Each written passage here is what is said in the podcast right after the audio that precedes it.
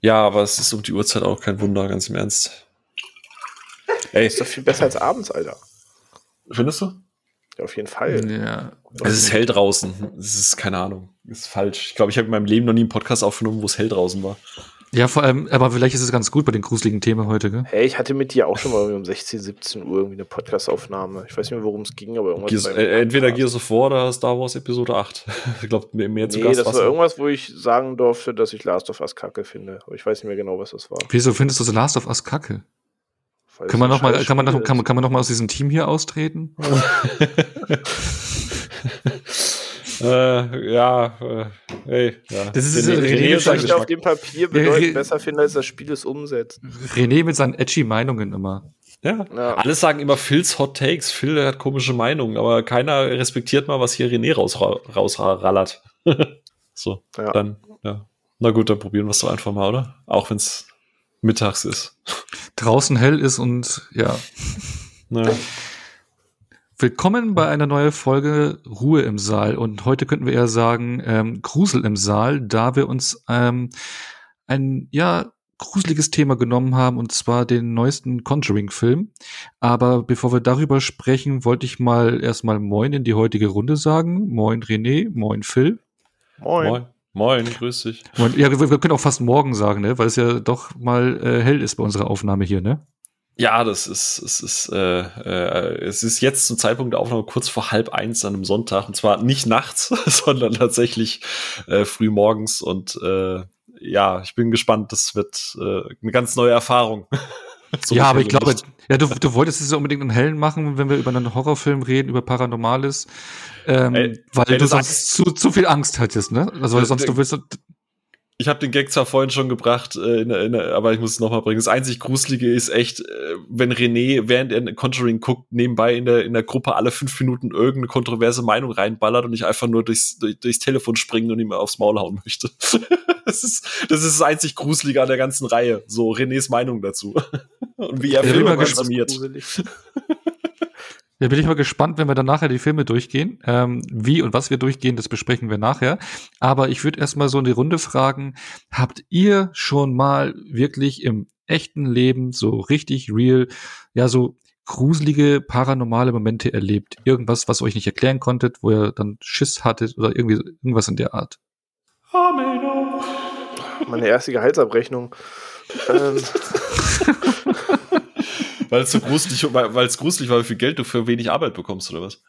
Äh, leider eher andersrum in dem Fall. Ach, verdammt, verdammt, Entschuldigung. Ja. Das, das, andere hat sich ja später ergeben, da habe ich mich hingearbeitet. Am Anfang war es noch andersrum. Ähm, aber nee, sonst, ähm, ich glaube, da bin ich jetzt der Langweiler der Runde. Tatsächlich eigentlich nicht, nein. Hm. Echt? Gar nichts? Also du hast, bist noch nie durchs Leben gelaufen und hast irgendwie mal irgendwie gedacht, okay, das ist jetzt weird. Also, nie, also nicht im also Sinne. Das, das, denke ich mir sehr häufig doch. ähm, ich finde auch sehr viele Sachen gruselig, aber anders definiert gruselig. Ähm, aber nein, jetzt so wirklich so Schreckmomente, irgendwas, was keine Ahnung, in der kind einem, Kindheit einem passiert, was man nicht erklären kann, was einem im Kopf bleibt oder irgendwas, wo man wo war, wo was passiert ist, wo man denkt, the fuck geht hier ab ähm, nee, eigentlich, eigentlich nicht. Also. Dann hast du dich auf Twitter angemeldet und du findest es jetzt jeden Tag gruselig, oder? Ja, das, das ist so mein Pendant dazu. Das, das gruselt mich schon genug. Und da kann ich auch eine Menge nicht erklären, was da passiert. ja, aber jetzt kommt Phil, jetzt ist, ist, ist baue ich auf dich, äh, äh, jetzt haut auch irgendeine geile Story raus, wo, du, wo jeder sagt so. Ja, Nein, aber tatsächlich äh, äh, zwei äh, das eine habe ich die Tage erst, äh, beziehungsweise ich glaube vor zwei Tagen, ähm, äh, was, was du echt eigentlich niemandem erzählen kannst, was super gestaged aussah. Aber ähm, wir haben Conjuring 3 geschaut und äh, sind ins Bett, haben geschlafen, ganz normal, und irgendwann nachts, ich habe keine Ahnung, wie viel Uhr das war, ähm, ist tatsächlich, wir haben, man muss, man muss erklären, ich habe ja, wir haben ja eine Zwei-Zimmer-Bude hier in München und wir haben an, an neben dem Esstisch haben wir ähm, von ähm, Displayed drei äh, Bilder hängen. Einmal von äh, Michael Myers, einmal von äh, äh, Ghostface und einmal von Jason. So. Bitte fragt mich nicht, warum das in der Küche hängt. Wir finden es einfach toll. Wir mögen Slasher-Filme und äh, das gehört da einfach mit dazu. Und die hängen da jetzt seit einem Dreivierteljahr, seit einem halben Jahr irgendwie sowas äh, in der Recke. Und Displayed hat ja quasi, da bohrst du keine Löcher in die Wand, sondern du klebst an die Wand so Magneten und dadurch hängen diese Metallteile Plates halt einfach drauf. So, und das hält alles super. Und dann haben wir Conjuring 3 geschaut, sind ins Bett, geschlafen und mitten in der Nacht lässt es einen gigantischen Schlag. Ähm, und wir dachten beide so, wir haben es geträumt. Weißt du, du hast den Film verarbeitet, du träumst dann irgendwas und, und bist dann halt aufgewacht, weil es im Traum einen Schlag gab, so. Und am nächsten Morgen sind wir irgendwie durch die Wohnung gelaufen, geistert, und haben dann gesehen, dass Ghostface runtergefallen ist. So, nachdem wir Conjuring 3 gucken, fällt mitten in der Nacht das Bild von, von Ghostface von der Wand. So. Äh, und das, das ist schon irgendwie ein bisschen spooky. Das Geile ist aber, ähm, äh, Kim hat dann auch gemeint, ey, ich hab das, ich wusste nicht, ob sie, ob ich das geträumt habe oder nicht. Aber ich muss gestehen, ich dachte mir heute Nacht, wenn es ein Poltergeist ist, fick dich, es ist viel zu früh, ich habe keinen Bock, ich will schlafen. so, äh, so, so, viel zu dem Thema, ja.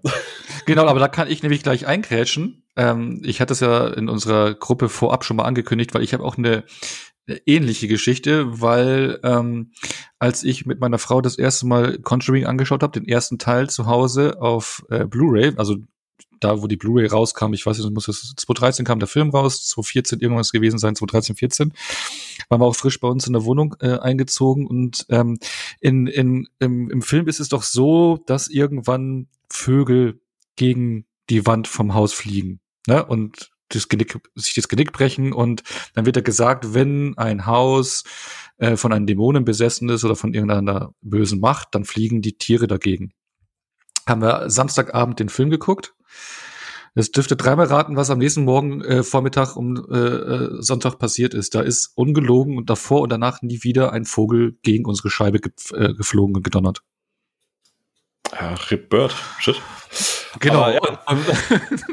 und dann, nachdem du genau den Abend davor den Film, und das heißt, wenn man irgendwie ein Gebäude oder ein Haus besessen ist, dann fliegen die Vögel dagegen und genau nachdem du den Film guckst, am nächsten Morgen fliegt dir ein Vogel gegen die Scheibe. Davor und danach nie wieder. Ja. Dann noch umgezogen? Nö, wir sind, wir sind noch da. Wir hatten mal ein paar Exorzisten da. Äh, irgendwie wird es auch nicht besser. Der Schlaf ist nicht so gut hier, aber ja. Ich sag mal so, danach war ich bei Ono, da haben wir ein bisschen heiliges Wasser in uns gefüllt und danach war super. genau. Nee, aber das war schon Weil Wasser auf Ex.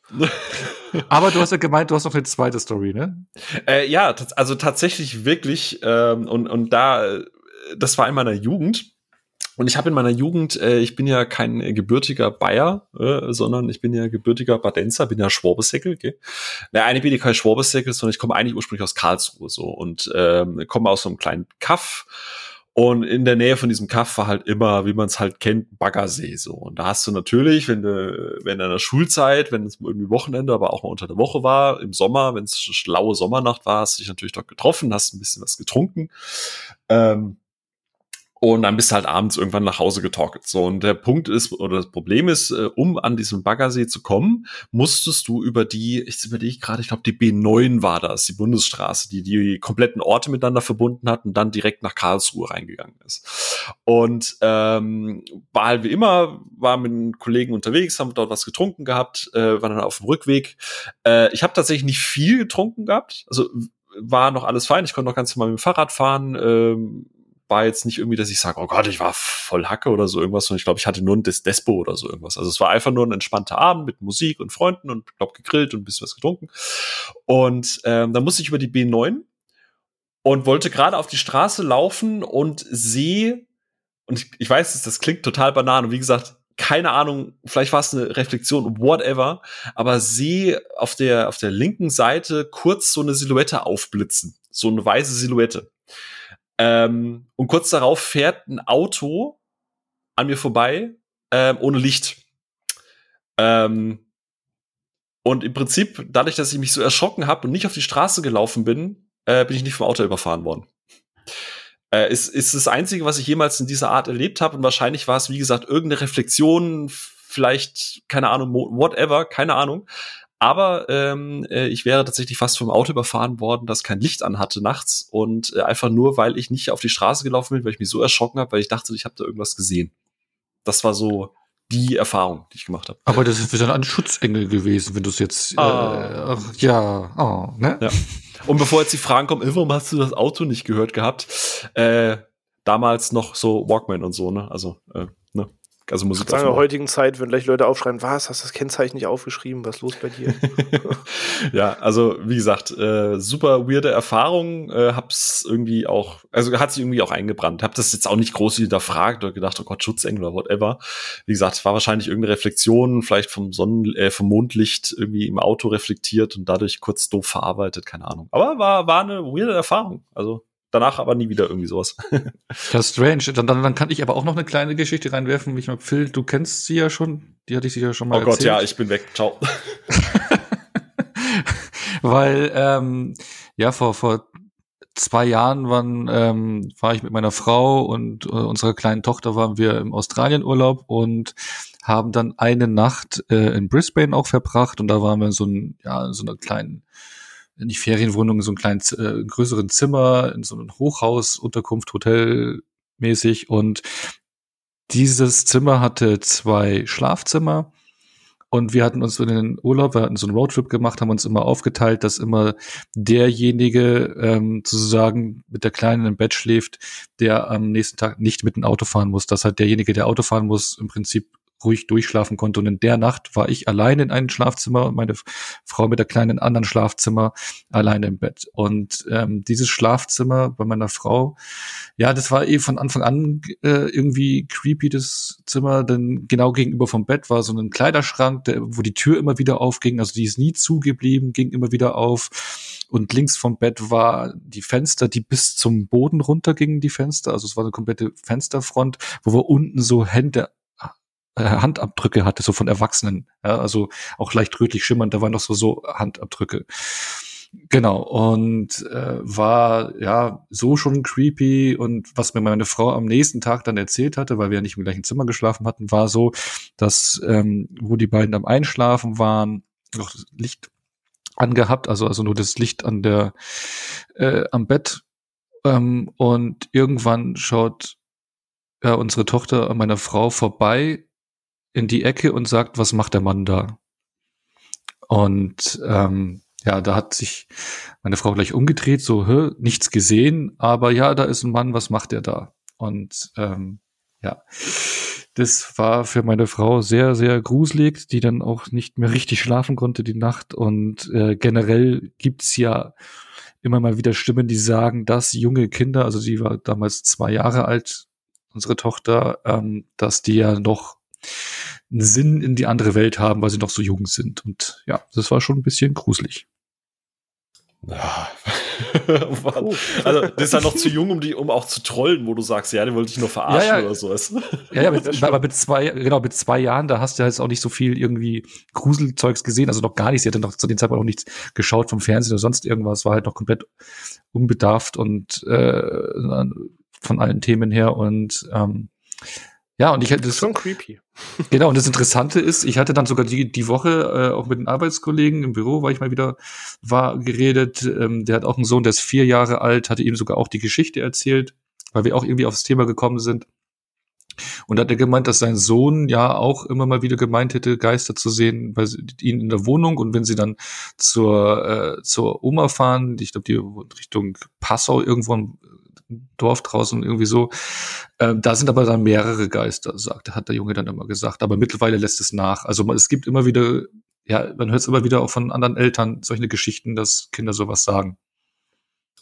Und ich habe es auch zu Hause war es auch schon mal, dass sie gesagt hat, ey, da ist ein Mann in der Küche oder irgendwie so. Also für den Fall, dass das Kim und ich jetzt irgendwann mal auf die Idee kommen würden, hey, vielleicht doch ein Kind, das ist eine super Geschichte, damit wir es noch weiter rausschieben. Mal einfach mal einen Nachmittag länger irgendwo abgibst, sagst hier komm.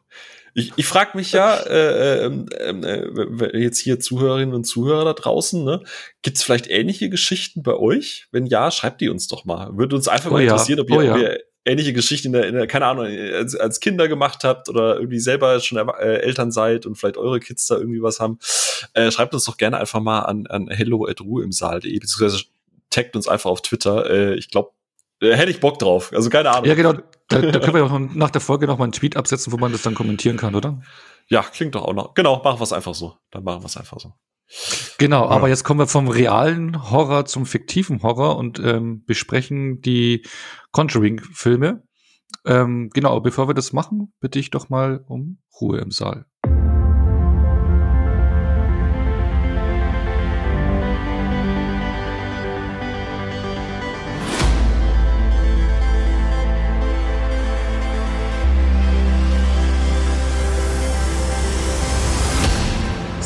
Da sind wir wieder ähm, mit unserer Gruselparty heute. Im Prinzip Grusel im Saal.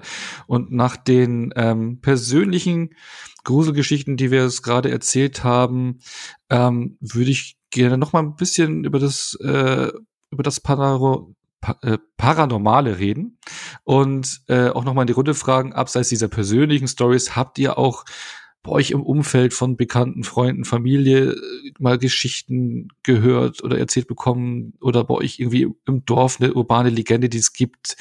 Ähm, ja, habt ihr da auch noch ein paar gruselige Geschichten für uns?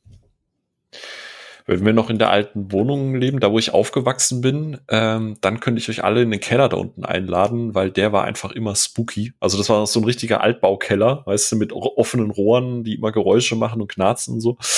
Aber tatsächlich, ich habe gerade überlegt, ich glaube nicht, ne? Ich glaube im Umfeld nicht. Also generell habe ich auch so ein Umfeld und da schließe ich mich an. Also trotz der Erfahrungen, die ich da jetzt gemacht habe und auch wenn ich deine Story immer noch super, äh, also jetzt auch beim zweiten Mal höre, immer noch gruselig, immer noch gruselig finde, ähm, bin ich auch niemand. Also ich glaube, da bin ich eher so auch Team René. Das wird hier gleich noch rausstellen. Ich gucke immer so mit mit mit rationalen Geschichten. Ich glaube auch nicht an so Gruselhäuser und, und so Geschichten. Äh, deswegen auch das Umfeld ist da auch sehr, sehr, sehr bedeckt. Ich hatte mal eine Arbeitskollegin, die da, die hat sich mal als Medium gesehen und hat dann mit Toten gesprochen und so, aber die war generell ein bisschen Banane. Also deswegen, also nicht abwertend Banane, sondern halt einfach, das war so, okay, ich ist schön, wenn du da drin aufgehst und so, aber ich persönlich glaube da nicht dran. Ich finde das Banane und deswegen, äh, du gehst deinen Weg, ich gehe meinen Weg, wir respektieren uns, arbeiten zusammen und dann bitte lass uns nicht über das Thema reden, weil äh, da werde ich sonst irgendwie ein bisschen äh, unhöflich. Mhm. Klingt aber auch schon wieder falsch. Nein, nicht unhöflich, aber ich möchte, das ist wie so, ich hatte auch mal einen Arbeitskollegen, der war halt so, so krasser Hardcore-Impfgegner und hat dann immer so Conspiracy-Zeug, wo ich einfach denke, lass uns zusammen arbeiten, bitte red nicht drüber, dann, dann kommen wir gut miteinander aus und leben unser Leben und bitte, bitte lass einfach gut sein. Ja, nee, ich habe jetzt auch irgendwie aus dem Umfeld keine Stories, aber genau, Phil hat es gerade schon angesprochen, ich bin da sehr rational und glaube an das, was ich sehe. Nichtsdestotrotz fand ich das halt als Kind aber immer sehr faszinierend, aber ich weiß gar nicht, darf man das jetzt erzählen? Ja, mein Gott, wer hört das schon? Also, ihr kennt ja bestimmt so Häuser, die irgendwo in einem Fabrikgelände stehen oder vielleicht auch irgendwo in einer Nebenstraße oder so, wo es Richtung Industriegebiet geht und irgendwann ward dieses Haus einfach vergessen. So, das ist mit Ranken zugewuchert, irgendwie zubetoniert, keine Ahnung, wird nicht abgerissen, steht aber gefühlt seit 100 Jahren irgendwo und erzeugt immer irgendwie so eine creepy Wirkung. Und als wir, oh, das war noch zu Grundschulzeiten, glaube ich, als wir sieben, acht, neun waren, hatten wir bei uns auf dem Videothek, äh, auf dem Weg zur Videothek so ein Haus gehabt, in Braunschweig damals noch. Und ähm, wir haben damals zu dritt uns quasi so ein bisschen an den Haaren herbeigesponnen, was so alles in diesem Haus passiert sein könnte oder warum das jetzt nicht mehr weiter benutzt wird oder so. Und haben dann über Wochen versucht, uns irgendwie einen Zugang zu diesem Haus zu verschaffen und geguckt, ob wir die Fensterbretter irgendwie lösen können, ob wir irgendwie durch die Türen kommen, ähm, versucht uns irgendwie einen Blick darin zu erhaschen, ob darin irgendwas ist, weil wir die kindliche Fantasie hatten, dass wahrscheinlich, wenn wir irgendwie den Zugang darin aufkriegen, dass alles nicht ganz koscher ist, weil man, weil das sah aus wie so ein Behandlungszimmer, was man da durch Fensterbretter noch irgendwie durchsehen konnte. Ähm, aber natürlich war da nie was gewesen und so, das war nur die kindliche Fantasie und dieses alte Gebäude, an dem wir uns irgendwie wochenlang einen abgekämpft haben. Ähm, aber sonst äh, gab es da nie so wirklich irgendwelche Stories, nee. Hm. Also ich ich dachte, da kommt Film. jetzt halt noch was. Ich dachte, da kommt jetzt dazu. Ja, einmal ich auch. Einmal haben wir ein Nagelbrett gemacht und dann ist es ein alter Nazi-Doktor und hat das Brett wieder angenagelt oder so. Keine Ahnung. Nazi, wir haben den Nazi-Goldschatz gefunden und haben ja, voll, voll, voll der Aufbau und dann so, ja, nee, das mal. Nee, ich nee, weiß, mir ist auch beim Erzählen aufgefallen, dass es eigentlich mega lame ist, weil ich ja schon weiß, es gibt keine Pointe. Ähm, ich wollte nur sagen, dass da zumindest auch die Fantasie herrschte, dass da vielleicht so ein Horrorhaus ist und wir versucht haben, irgendwie dieses Haus zu kommen. Ich stelle mir gerade nee. vor, wie René mal irgendwie seinem Kind oder so irgendwas eine gruselige Geschichte erzählen möchte und dann einfach so mittendrin aufhört. So, mir ist auch gerade auf, ist eigentlich gar nicht gruselig. Ah, nee, warte, das war ja ein Fritz, äh, Fritzchen-Witz. Ja, so, so, so Top-Stand-Up-Comedian auf jeden Fall, so mitten im Witz, so, ja, eigentlich löst sich das gar nicht auf, aber egal. Äh, ja, hast du vorhin, das erzählst doch gerade, gewetzt so scheiße, irgendwie, da ist ja nichts, ne? Ja, war doch irgendwie blöd. aber wer hört das schon? nee, aber ich richtig. hätte noch eine Geschichte. Ich, ich hätte ja noch eine äh, Geschichte. Ähm, unweit von uns, Phil, gibt's ja auch das Ebersberger Forst. Ich weiß nicht, ob du es kennst. Ja. Oder da schon mal da warst. Genau. Das, das Riesenwald. Genau. Und ähm, da gibt's ja die Legende der schwarzen Frau. Und ich glaube auch jeder, der, äh, wie heißt die Serie jetzt hier nochmal? Hier Supernatural. Äh, yes. Die Serie kennt, die allererste Folge behandelt ja auch diese, diese urbane Legende der schwarzen Frau. Die gibt's ja überall auf der Welt in verschiedenen Bereichen oder halt in mhm. verschiedenen Gegenden und halt auch bei uns hier im Ebersberger Forst. Da wurde auch mal, ähm, ja, es gibt sogar eine YouTube-Serie oder Webserien gibt's dazu und Berichte, eben diese Sage von dieser Frau, die in diesem Wald am Straßenrand äh, verunglückt ist und dann ist niemand angehalten, sie ist gestorben und ihre Seele ähm, ist noch da, in Geisterform und wer nachts die weiße Frau sieht und nicht anhält, den sucht sie dann heim oder so ungefähr, glaube ich, geht die Legende. Genau, das ist halt bei uns hier in der Gegend. Genau. Je nachdem, welche Legende das ist, ist sie halt einmal komplett in schwarz gekleidet oder einmal halt komplett auch in weiß gekleidet oder so. Genau, also hier mit Daniel Radcliffe sogar zu der Legende, oder? Der auch einmal die Frau in schwarz heißt, wenn mich jetzt nicht alles irrt. Ist es die, die, die ist es die Legende? Ich weiß, ich habe den Film noch nicht gesehen. Ich glaube, es ist ein bisschen her, aber es ist, wo ihr gerade davon erzählt, äh, dämmert es mir da gerade irgendwie in der Erinnerung. Ich glaube, da gibt es sogar Filme zu. Genau, und ich hatte vor kurzem die erste Folge Supernatural geguckt und dachte ich so, ha, das ist doch aus dem Ebersberger Forst eigentlich.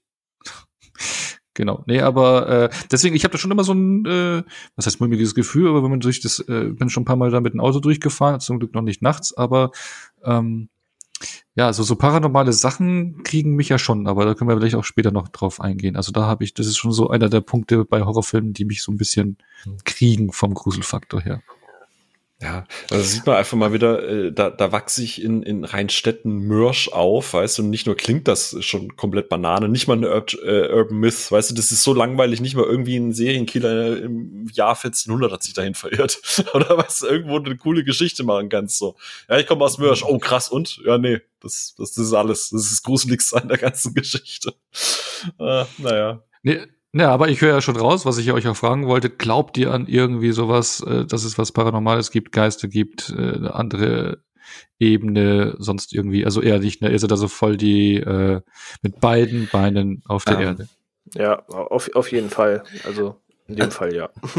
Also ich, ich lehn's, äh, das ist so ein bisschen, ich bin da so ein bisschen, bisschen ambivalent. Also zum Beispiel Religion und so, da bin, habe ich eine relativ klare Meinung, bin ja auch aus der Kirche ausgetreten, bin atheistisch und, und glaube da auch da zum Beispiel gar nicht dran beim Thema Paranormales und so, da bin ich zumindest in Anführungsstrichen hellhörig. Ich glaube schon, dass, keine Ahnung, so verirrt, äh, dass es manchmal auch Dinge gibt, die du dir vielleicht zumindest nicht sofort irgendwie wissenschaftlich erklären kannst, die einfach einen Einfluss haben, den man vielleicht persönlich erstmal nicht erklären kann. Ähm, ich glaube auch schon, dass du jetzt äh, klassisch nicht, nicht besessen sein kannst, aber ich, ich glaube schon, dass du dein, dich nicht unter Kontrolle hast und, und irgendwie auch fremdgesteuert werden kannst. Ob das jetzt von einer lebenden oder einer, einer toten Person ist, sei jetzt auch mal dahingestellt. Also ich schließe es per se nicht aus. Ich glaube jetzt halt nicht an dieses klassische, an den klassischen Geist oder so. Äh, aber ich glaube, dass an manchen Urban Myths oder an manchen Geschichten wie Emptyville oder äh, jetzt irgendwelche Exorzismus oder Exorz äh, Exorzismusgeschichten, dass da irgendwo ein Kern drin ist, den du nie komplett 100% wissenschaftlich rational erklären kannst. So. Mhm.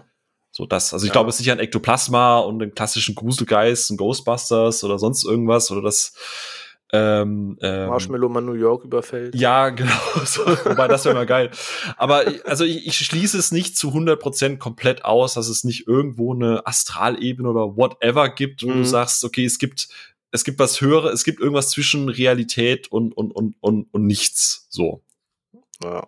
Und ich versuche darin halt wirklich immer irgendeine Erklärung zu finden und denke mir, okay, es gibt zum Beispiel, jetzt habe ich den Namen natürlich nicht parat, aber es gab in den 70ern in Bayern so einen Exorzismusfall, wo dann ähm, halt auch rauskam, dass das einfach ein Kind war, das ähm, streng gläubisch erzogen wurde, aber eigentlich da nicht so Bock drauf hatte und dann Epilepsie litt und ähm, das zu der Zeit einfach nicht so diagnostiziert wurde ja. und man das eben für Exorzismus gehalten hat. Oder genauso ist den Fall von multiplen Persönlichkeiten gibt, wo auch echt richtig, richtig creepy Stories existieren, mhm. die gerne in einer unaufgeklärteren Welt, wo man noch bedeutend gläubiger ist, ähm, das auch sehr, sehr schnell miteinander verwechseln kann und eben dort auch Situationen auftauchen, die du nicht so zwingend logisch erklären kannst, wenn das Krankheitsbild zu der Zeit noch nicht so erforscht war. Mhm. Und es aber auch logisch ist, dass dann die Personen nicht mehr wissen, was passiert ist und so weiter. Und ich suche eher in sowas dann meine Erklärung dafür und denke mir, dass man früher einfach nur bedeutend abergläubiger war. Ja, also Exorzismus von Klingenberg meinst du hier in Bayern, das war die Anneliese Michel. Da war es ja auch so, auch so eine Mischung genau, aus genau, äh, Unterernährung, starker religiöser Einfluss von den Eltern und so weiter. Also ähm, ähm, ja, genau. Ja, also wie gesagt, ich bin da auch komplett bei dir. Ähm, ich, ich, es ist immer so, so, so schwierig. Ich will es einfach. Ich glaube, vieles ist aus Überlieferungen und Urban Myths und dann hat man das so ein bisschen hochgeschaukelt, damit es einfach irgendwie besser klingt. Dennoch glaube ich, dass also ich weiß nicht, ich glaube nicht an so an das klassische Medium. Ich glaube mhm. allerdings, dass du irgendwo eine Ebene hast, wo du, wo du, keine Ahnung, vielleicht, weil mit Thema Seele und Astralprojektion und bla bla bla, ich glaube schon, dass es irgendwo irgendwas gibt, aber halt nicht in dem Umfang, wie es gerne halt für Filme und so weiter hergenommen wird. So. Spirituellen ja, ja, Beutel ja, nee, aber ich sehe es da so ein bisschen ähnlich. Also ich glaube jetzt auch nicht explizit daran oder aktiv daran, ähm, aber ich würde sowas auch einfach nicht ausschließen, ne, dass es da was geben könnte. Also so ähnlich sehe ich das persönlich auch. Ne?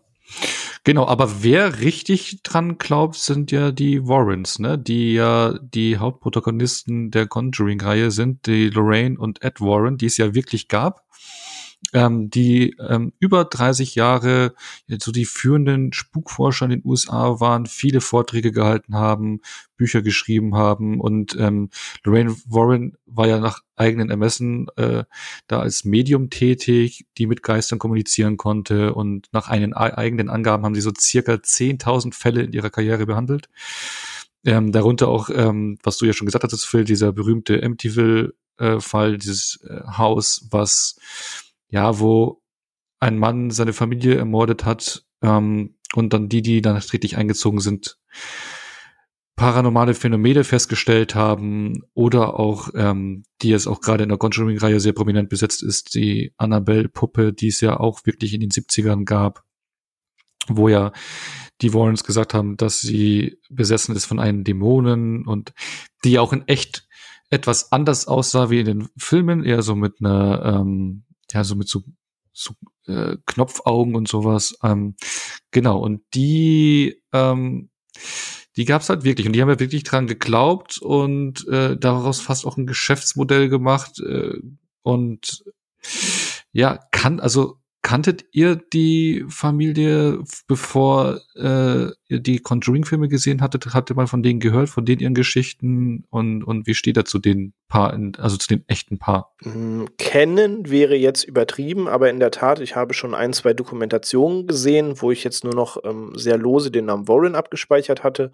Und da ich mich nie so ganz mit den Conjuring-Filmen befasst habe, weil ich nur gesehen habe, okay, Poltergeist und bin raus, ähm, hatte ich mich da jetzt nie so mit befasst, aber als es jetzt wieder geklingelt hat, als ich die Filme gesehen habe, kam in den Sinn, dass ich eben gerade zu dieser MTV-Geschichte schon mal eine Dokumentation gesehen habe und auch um den Fall in Enfield, wo der zweite Conjuring-Teil von handelt, habe ich mal, ich glaube, dass es von der BBC war, aber nagelt mich nicht mehr drauf fest. Das war 2007, 2008, schon ein bisschen her.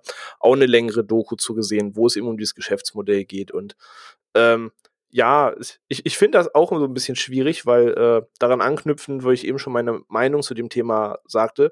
Ich glaube schon, dass die daran glauben und dass sie da wirklich Narren dran gefressen haben, aber ich glaube auch genauso dran, dass die halt wissen, Leute gruseln sich einfach sehr, sehr gerne. So, ich meine, dieser Reiz des Ganzen, der existiert ja nun mal auch schon sehr lang.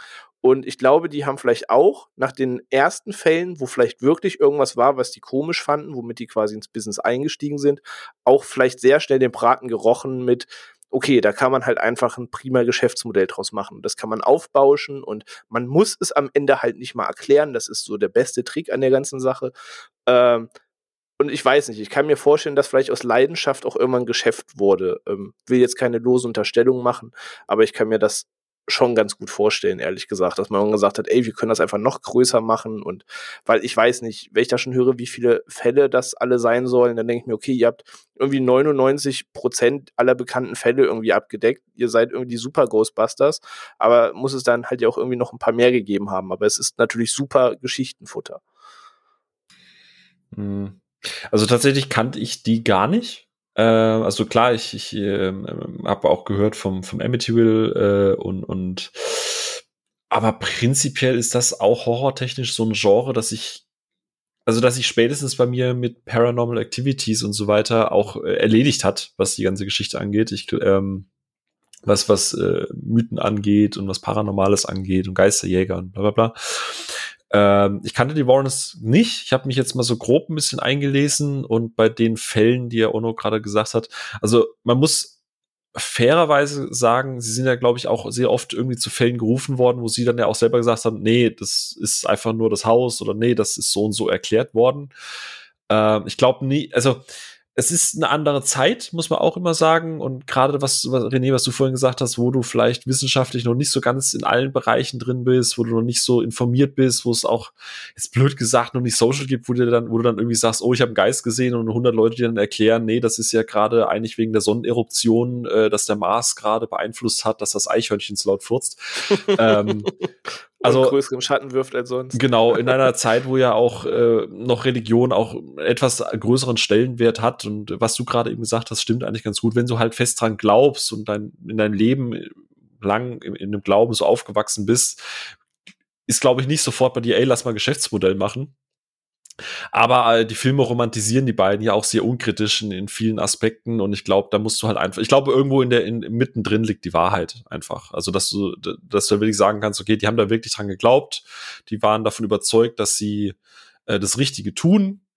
Ähm, aber ja, ich, äh, am Ende hast du auch davon gelebt und hast damit auch ein Vermächtnis hinterlassen, was sie bis ins jetzige Zeitalter ähm, läuft. Sie ist ja, glaube ich, auch mit 92 erst gestorben, also auch erst vor kurzem in Anführungsstrichen. Und Studios profitieren da auch jetzt davon. Also am Ende ist es dann irgendwo dann auch ein Geschäftsmodell, klar. Aber ich denke mal, dass irgendwo dazwischen in der Balance liegt dann die Wahrheit.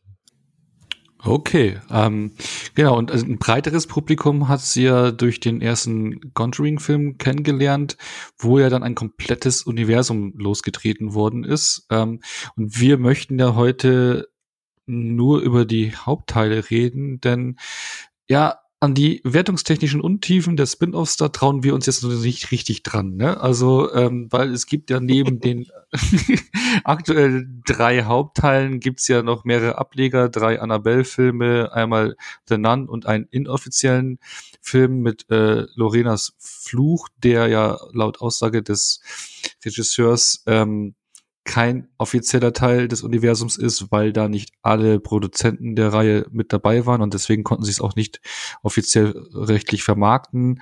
Da gibt es einen kleinen Hinweis zu den Annabelle-Filmen, aber offiziell ist er nicht Teil des Kanons, aber inoffiziell schon. Ja?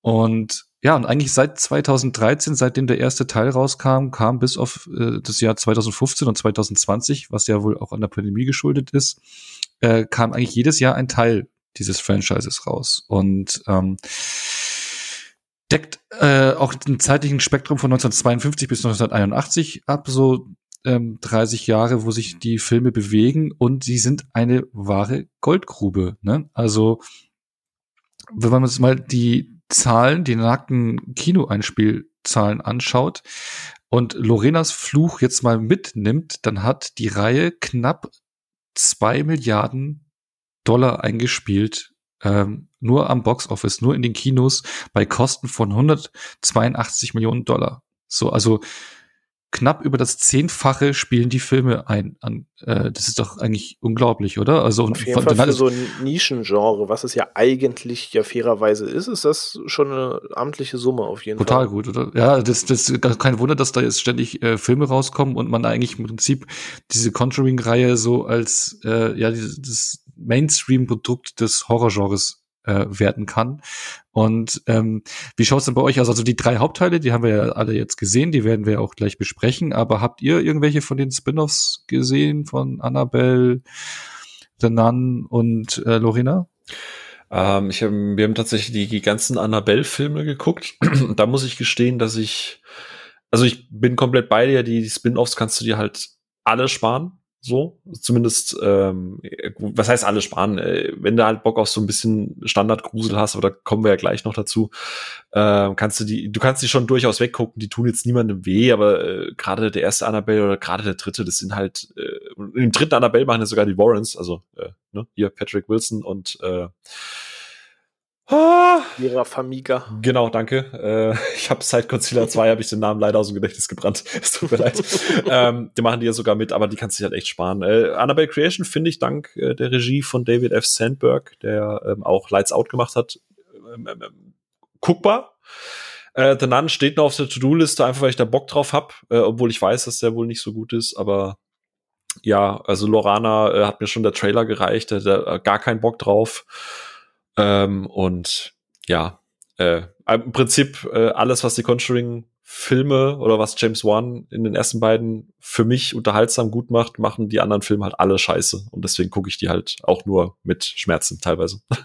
und du, René, hast du irgendwas äh, gesehen von den Spin-offs? Nee, tatsächlich nicht. Also ich bin jetzt, glaube ich, der Einzige von uns, wenn ich das jetzt richtig verstanden habe, der die Filme halt vorher noch nicht gesehen hat. Also ihr habt die jetzt, glaube ich, ja im Rewatch gesehen, den ersten. Nee, tatsächlich nicht. Tatsächlich auch alle, alle drei das erste Mal jetzt. Ach so, okay. Siehst du, ich hatte es immer so verstanden, dass ihr die eigentlich alle schon kennt und ich der Einzige bin, der die nicht kennt. Ich habe okay, hab tatsächlich die Annabelle-Filme. Ich habe tatsächlich die Annabelle-Filme alle gesehen gehabt, ah, bevor ich die Conjuring-Filme gesehen habe, was total Banane ist, aber whatever. Hey, Okay, krass. Okay, da hatte ich das missverstanden. Aber nee, tatsächlich, ich habe die alle nicht gesehen, weil ich habe das halt alles mitbekommen, aber ich sag mal so, seit 2010, 2012 ist irgendwie so eine, so eine neue Horrorwelle losgebrochen. Also Paranormal Activity kam ja, glaube ich, 2007 der erste.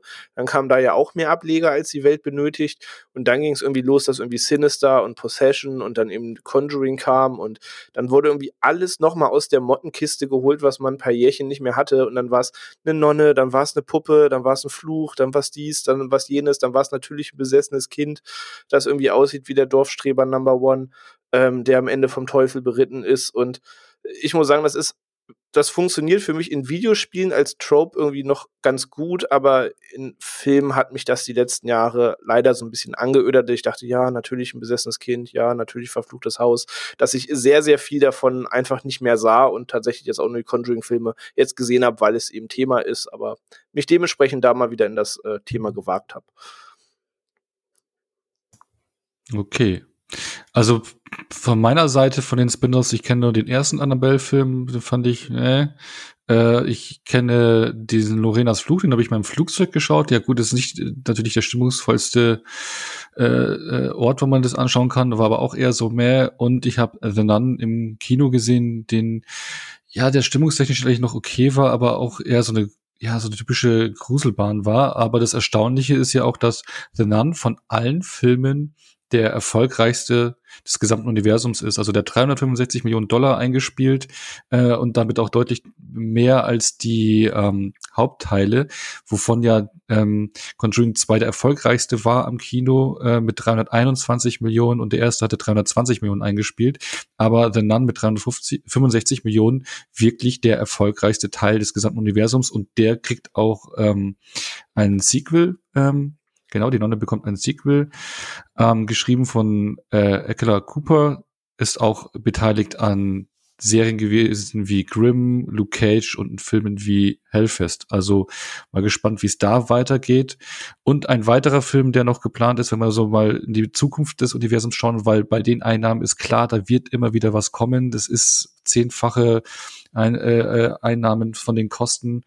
Das äh, kann man sich nicht entgehen lassen. Und äh, es gibt äh, oder es wird an einer Verfilmung von den äh, Crooked Man gearbeitet, also dem einen der Antagonisten in ähm, Conjuring 2. Und da ist äh, so geplant, dass die Story, die Idee dahinter von James Wan geschrieben wird und weiter ausgearbeitet wird es gerade von Mike van Face, der auch an einer Live-Action-Adaption zu Lilo und Stitch arbeitet. Also sehr spannende äh, Projekte da im Schlepptau. Mal schauen. Also da äh, versuchen sie auch ein bisschen so ein neues Flair in das Universum reinzubekommen mit dem Film. Aber da geht man auch erst in die Vollproduktion, wenn die Story und das Drehbuch äh, steht. Genau, aber das ist ja jetzt nur die Zukunft gewesen, wo sich die Reihe hinbewegen möchte. Also ich denke auch mal, dass irgendwann noch ein vierter Conjuring-Teil kommen könnte, ist was aktuell nicht aktiv in Planung, aber kann ich mir durchaus vorstellen. Aber ja, wir wollen nicht weiter in der Zukunft verweilen, sondern blicken mal wieder zurück zu den Anfängen und ähm, sprechen mal über Conjuring 1, den ersten Teil, der 2013 in die Kinos kam, ein Budget von 20 Millionen Dollar hatte, also was eigentlich für einen Horrorfilm schon recht ordentlich ist und mhm. insgesamt 320 Millionen eingespielt hat, also da auch ein riesen Hit war. Ähm, Regie übernommen hatte James Wan, der, den kennt man ja auch von dem ersten Saw-Teil oder auch aus dem Fast and Furious Franchise. Also der Aquaman. Äh, ja, äh, genau, äh, da, das, das auch, aber, aber man merkt schon, der ist im Horrorgenre, im äh, Auto Brumm-Brumm-Genre und im Comic-Verfilmungsgenre unterwegs. Genau. Und ähm, hat dann mit Conjuring einen neuen, neuen Film aus der klassischen Geisterhaus, Poltergeist, Exorzismus Schiene rausgebracht, aber damit einen richtigen Hit gelandet und auch einen Kritikerliebling. Also, das ist auch teilweise sogar so, dass man sich irgendwelche Top-Listen anschaut, irgendwie Filme, die man gesehen haben sollte, da wird ja auch Conjuring erwähnt oder äh, es gibt ja, ich glaube, Phil, du hast ja auch so eine so eine ähm, Poster, wo man was weg freirubbeln kann, 100 Filme, die man gesehen haben sollte. Ich glaube, da ist sogar Conjuring auch dabei. Also der hat ja gleich einen, äh, ist äh, erfolgreich gewesen an den Kinokassen, aber halt auch bei den Kritikern enorm äh, beliebt. Genau, und da hat er sich ja ähm, an den Fällen der Warrens orientiert, nicht nur orientiert, sondern er hat das Paar ja auch äh, zu den Protagonisten des Films gemacht, die hier verkörpert werden von Vera Farmiga und Patrick Wilson, ähm, genau, die das die der Ankerpunkt des Franchises im Prinzip sind und dann richtigen Hit hingelangt. Und jetzt würde ich erstmal fragen, auch äh, mögt, wie, wie mögt ihr äh, zum Einstieg, wie, wie gefällt euch das Paar, die, die Warrens ähm, auch gerade verkörpert, wie die beiden Darsteller sie verkörpert haben und das Paar an sich, wie es dargestellt wird? Also mochtet ihr die Warrens, konntet damit connecten und habt äh, dann Lust gehabt, denen ihre Fälle zu erkunden? Ähm, am Anfang fand ich die mega aufgesetzt. Also ich, wo ich den Film einfach gestartet habe, ohne Klappentext, ohne alles, sondern einfach blind, let's go, ähm, fand ich die erst so ein bisschen drüber, weil du hast diese, diese Familie, um die es schlussendlich im ersten Film geht, ähm, die ich soweit ganz authentisch fand. Und dann werden die beiden halt auf den Plan gerufen wie die Super Ghostbusters, die dann da sitzen und sagen, yo, pass auf, so sieht's aus. Dann macht er mir seinen MacGyver-Koffer auf und stellt da sein Weihwässerchen hin und stellt da sein Kreuz hin und erzählt genau, wie hier der Hase läuft und ähm, sie selbst mit so, sag ich mal, so, so Mediumskräften. Also anfangs war mir das furchtbar suspekt, da ich dachte, okay, das, wa, was für ein weirdes Couple ist das hier, das, das diesen Geisterfilm begleitet. Ähm, kommen wir ein bisschen später zu, als ich dann verstanden habe, wie die Figuren gemeint und geschrieben sind, wurde ich so nach und nach wärmer damit. Aber am Anfang fand ich die ganz, ganz merkwürdig, muss ich gestehen. Und so ein bisschen, so ein bisschen auf die Geschichte draufgesetzt und noch nicht ganz so homogen. Aber Phil, wie, wie haben dir die denn äh, gefallen? Eigentlich relativ egal. Ähm, also bei mir ist immer so, gerade wenn es dann da steht, äh, based on a true story, dann schalte ich erstmal äh, so den, den, den Menschlichkeitsfaktor sowieso aus, weil dann ist es halt gar nicht basiert. Ähm, ich, ich finde, die beiden sind okayes On-Screen Paar. Ich nehme den beiden ab, was sie da tun. Ähm, das fun die funktionieren für mich, die sind zweckdienlich in der Rolle, die sie da machen. Das ist keine große schauspielerische Leistung, dass du da sagst, oh mein Gott, das, das, das hat mich emotional total berührt. Bewerft sie äh, mit Oscars ab. Bewerft sie mit Oscars, genau. Nee, keine Ahnung, die, das ist mir, es ist mir egal. Es ist mir schlicht und ergreifend einfach egal. Ich lege da keinen Wert darauf bei dem Film oder dieser Art von Film. Das ist keine Ahnung, das könnten dressierte Affen sein, das können, das kann, keine, also keine Ahnung. Mir ist es total wurscht die, die funktionieren, die sind zweckdienlich, die, die geben sich Mühe mit ihren Rollen. Man merkt, dass die Rollen über die Jahre auch äh, eben ins Herz gewachsen sind, dass sie sich da wohlfühlen. Das betont sie auch immer in Interviews.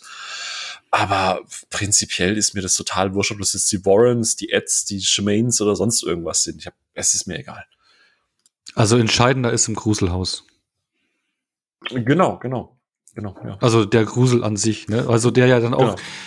Genau, der ja am Anfang ich glaube, das ist auch der Annabelle-Fall am Anfang so ein bisschen aufgegriffen wird, die sie dann auch versperren unten drin, wo sie auch den Originalkasten haben, den sie ja, den der Originalfall Fall mit sich auch gebracht hat aus den 70er Jahren. Also der ist eins zu eins nachgebaut. Ich habe Bilder vom Original gesehen.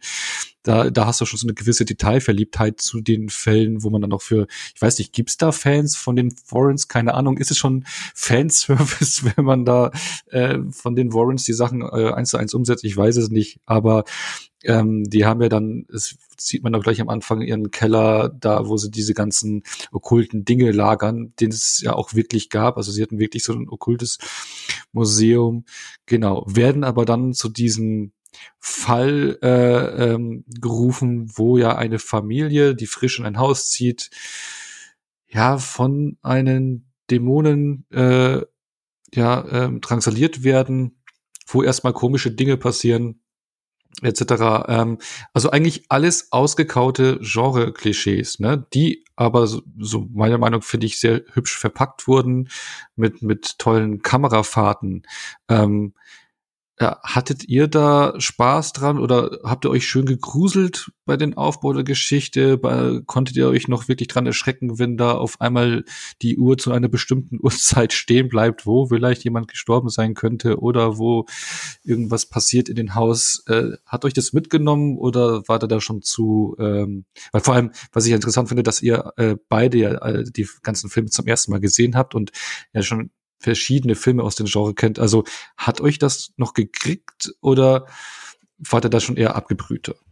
Mm, also von der Grundeinstellung her, als ich mitbekommen habe, was das eigentlich für ein Film ist, weil ich wusste, wie gesagt, anfangs war ich gar nichts. Ich habe mal vor acht Jahren einen Trailer gesehen und ich wusste nicht mal mehr, ob die am Ende jetzt von einem Monster durchs Haus gejagt werden oder das wirklich nur Grusel und Atmosphäre ist. Also ich wusste halt nicht, was auf mich zukommt ähm, oder ob das sowas wie The Grudge wird und ähm, als ich dann gemerkt habe, dass es halt ein Haunted House Film ist, dass es wieder um Poltergeister geht und so weiter, da war ich im Kopf schon ein bisschen abgebrüht, weil ich habe vom geistigen Auge schon Szenen irgendwie auf Scary Movie 2 gehabt vor 20 Jahren, als man sich schon darüber lustig gemacht hat, wenn Leute wie von Geisterhand durch die Luft geworfen und über den Boden geslidet werden und ähm, das Thema ist für mich eigentlich schon sehr, sehr, sehr lange eigentlich ausgelutscht. Ähm, plus, ich finde, so viele Poltergeister-Filme es auch gibt, es gibt, Hot Take, für mich eigentlich keinen richtig guten Poltergeist-Film. Also selbst der namensgebende Poltergeist aus den 80ern finde ich einen sehr schnarchigen Film, ehrlich gesagt. Und auch 13 Geister und was noch alles so kam, hat mich immer nicht so ganz bekommen, weil ich dachte, okay, es fällt ein Bild von der Wand, okay, eine Tür geht zu. Und dementsprechend war ich bei Conjuring, als ich gecheckt habe nach einer halben Stunde, ah, verfluchtes Haus, war ich im Kopf schon so ein bisschen negativ Grund eingestellt, sage ich mal, weil ich schon wusste, okay, das ist einfach nicht so dein Lieblingshorror-Thema und ähm, schau mal einfach, was auf dich zukommt. Aber ähm, bevor ich dann sage, wie ich ihn fand und so weiter, wie war denn deine Einstellung da, Phil? Ähm, ich bin bei dem Thema ähm, relativ neutral. Ähm, also ja, stimme zu bei, bei, bei dem, was du sagst mit dem Poltergeist. Es ist aber das gleiche wie mit äh, der Exorzist, äh, hier der Exorzist. Äh, ich, ich, ich mag die Filme, ich gucke die gerne an. Ähm, ja. also ich bin da nicht so, ich will jetzt nur, nur, nur nicht direkt reingehen. Aber beziehungsweise weißt du was? Ono ist okay, wenn ich, wenn ich da einfach mal äh, in Conjuring 1 reingehe? Hau rein. So. Ähm, mir ist das wurscht. Wichtig ist für mich halt die Gesamtstimmung. Ich nehme mal als Beispiel, äh, ich habe vor zwei Jahren das erste Mal äh, A Tale of Two Sisters gesehen. Ne? Ähm, und da ist es zum Beispiel ja so, wenn du den Film guckst und in den letzten Jahren irgendwann mal einen Horrorfilm gesehen hast, äh, weißt du relativ schnell, wohin der, äh, wohin der Hase läuft. Also ist ja ähm, ein, ein, Film von, von, ähm, oh Gott, jetzt wieder ich, ich mit den Namen, ne? Ähm, Kim Ji-won? Woon? Woon? Ich, ach, es tut mir leid. Kim Ji-won, glaube ich. Genau. Ich weiß es auch nicht genau, wie er ausschauen wird, aber ja. Genau. Und obwohl Der ich Mann von I Saw the Devil, Punkt. ganz genau, ganz genau. Und obwohl ich wusste, was der Plot von dem Film sein wird, ähm, weil keine Ahnung, also der, der, der Film äh, spielt halt ganz groß auf einen, auf einen äh, äh, großen Plot-Twist hin und es war relativ schnell klar, wohin der Rasse läuft. Wie gesagt, der Film ist von 2003.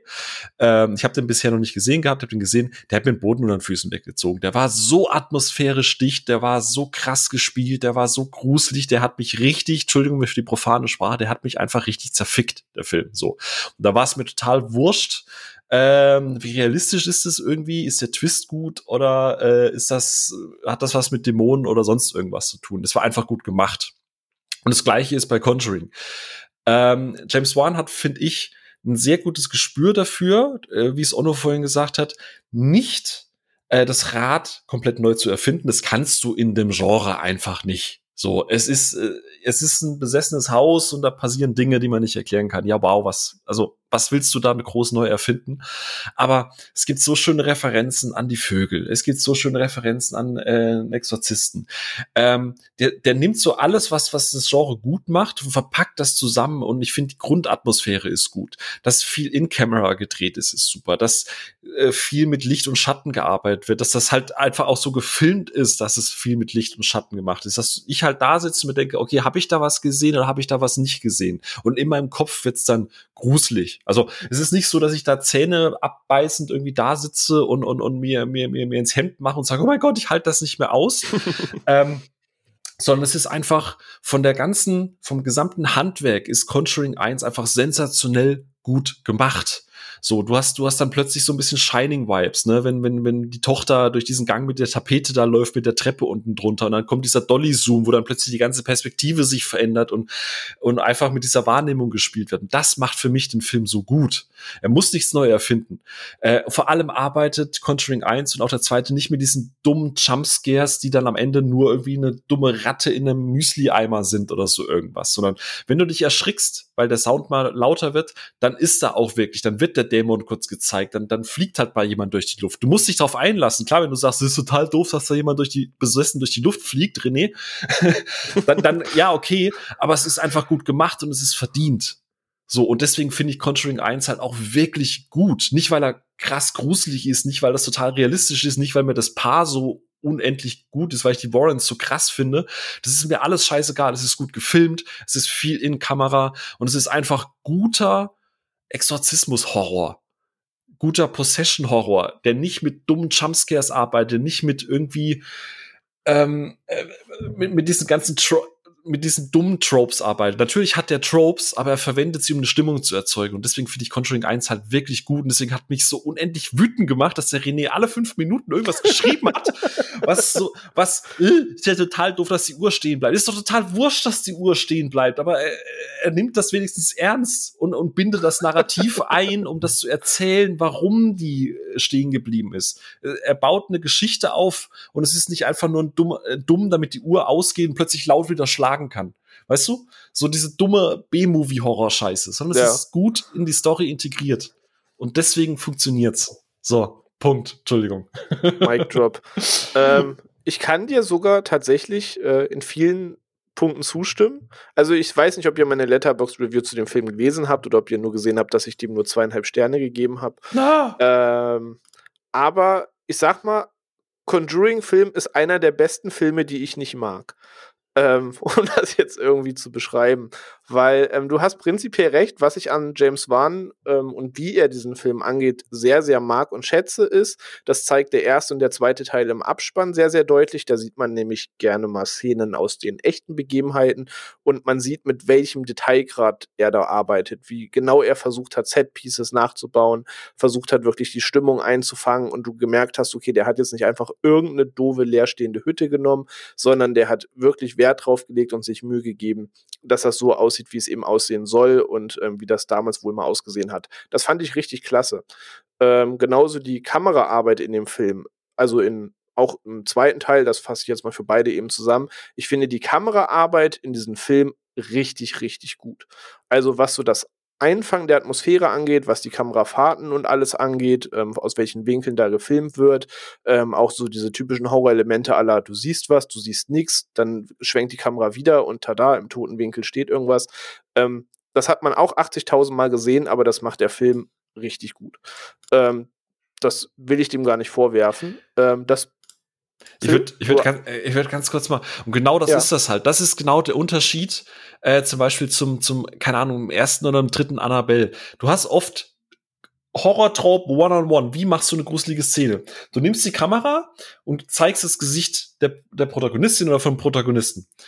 Guckst irgendwo hin, da ist nichts. Gehst wieder zurück.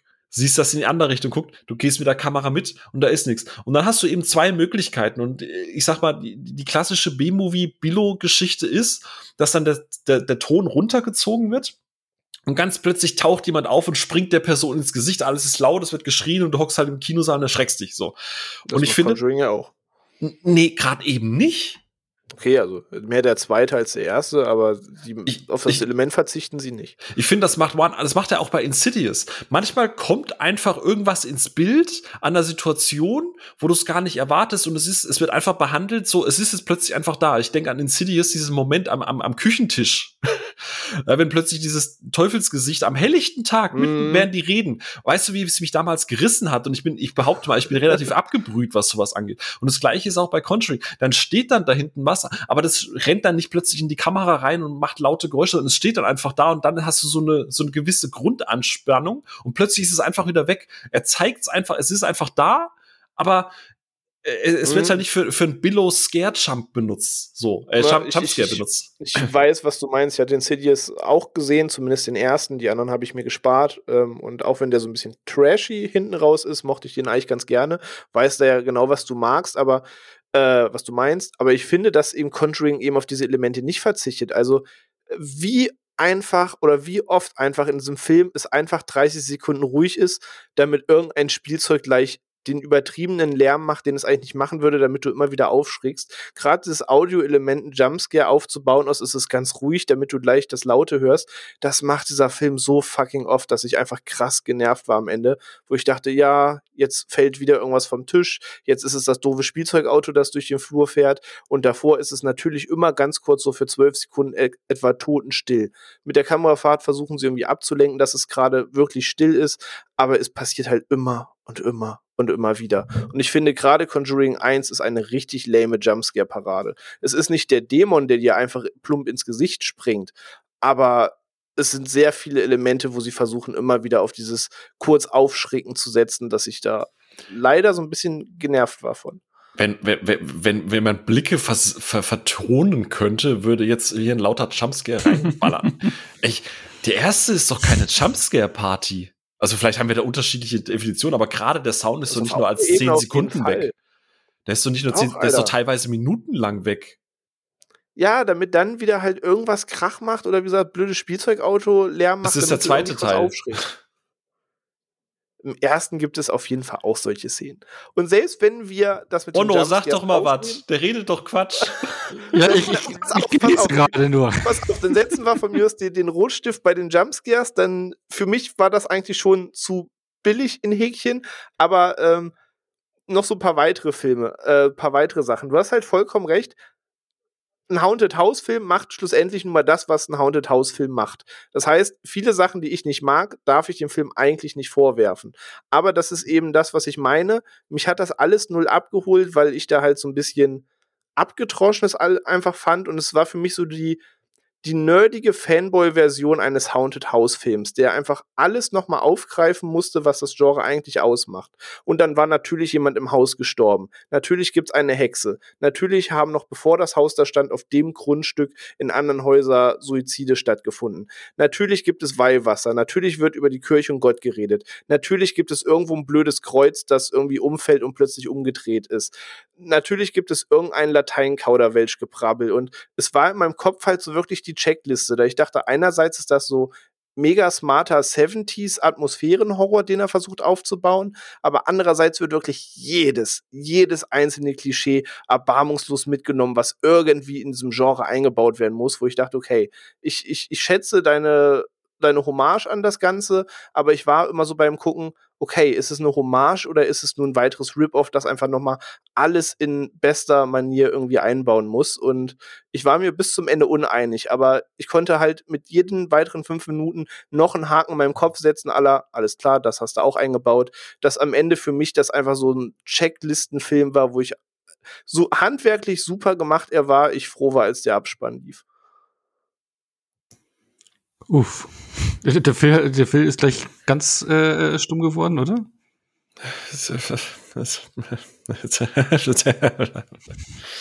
Ja, wollt ihr mir sagen, dass dieser Film nicht Klischee überladen ist, bis sich die Balken biegen? Man kann das ja gut finden und wie gesagt, Ja, handwerklich alles krass, aber da, das ist doch die Klischeekeule, die dir wirklich äh, das nicht Ja, aber Demolition Man ist auch eine Klischeekeule aller 80er Jahre Tropes, was Action angeht. Trotzdem macht er Bock. Trotzdem macht er das, was er tut, richtig. Also ich finde, nur weil, also keine Ahnung, nur weil das auf dem Fall basiert, wo halt partiell zumindest Leute sich da in einem Haus umgebracht haben. Du kannst doch jetzt im Film nicht vorwerfen, dass sie irgendwann vor 50 Jahren mal Leute umgebracht haben. Das ist doch total Banane.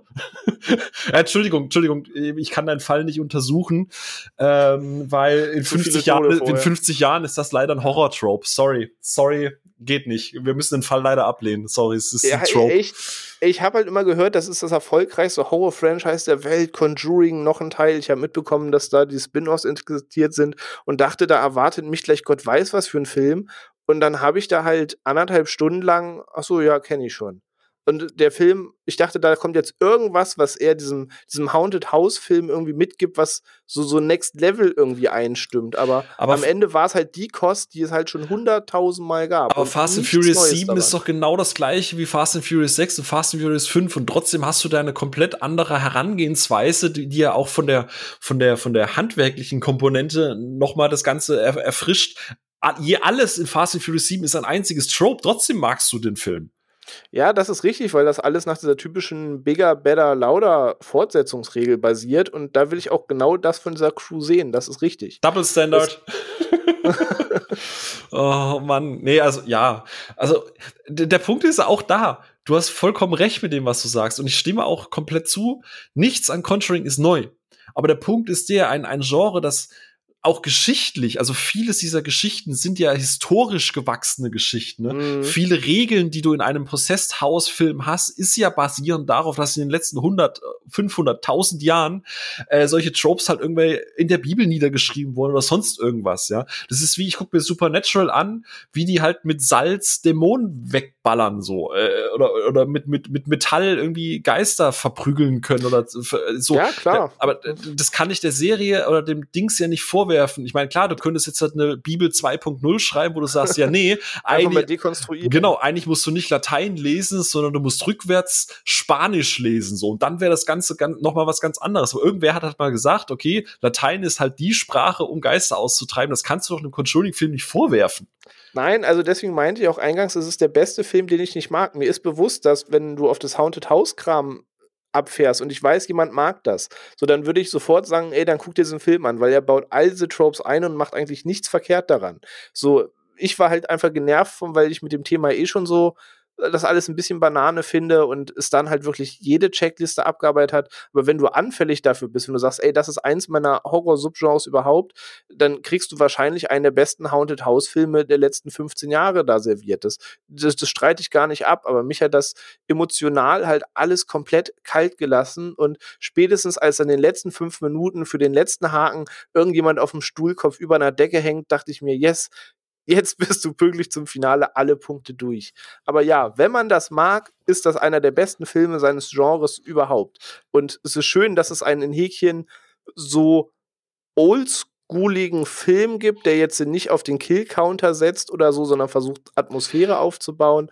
Ähm, kann ich ihm alles nicht vorwerfen, alles cool, aber mich ließ das halt einfach alles komplett kalt. Das Lustige ist ja, ich habe mich ja nicht einmal erschrocken in dem Film. Ich finde das ja auch nicht in Anführungsstrichen so gruselig. Es geht mir wirklich nur um so eine gewisse Grundstimmung. Also es ist einfach so ein, so, ich meine, ich hock mich auch nicht in der So Achterbahn. Geschichten aus der Gruft mäßig. Genau, so, ganz genau. geht einfach so ein bisschen Schauer und Gruseln Genau. und jetzt nicht um den Horrorfaktor, halt mir das Kissen Genau, vor. ich erwarte mir von einem Conjuring auch nicht, dass der, äh, keine Ahnung, also meine Erwartung war da auch nicht dran, dass der mich jetzt halt komplett in die Ecke setzt. Wie gesagt, auch Tale of Two Sisters ist für mich einer, keine, weiß nicht, ob du den kennst, aber guck den dir Hm, auf ich jeden Fall. kenne ihn tatsächlich, Genau. ja. Der, der hat mich zer- zerfickt so, weil der halt auch einfach auf eine ganz andere Grundstimmung gesetzt hat. Der, das Mhm. war ja auch so ein bisschen Dämonen besessen, ist es wirklich Dämon, ne, ne, ne, so mit, Ja, mit ja, dem. Twist und so weiter.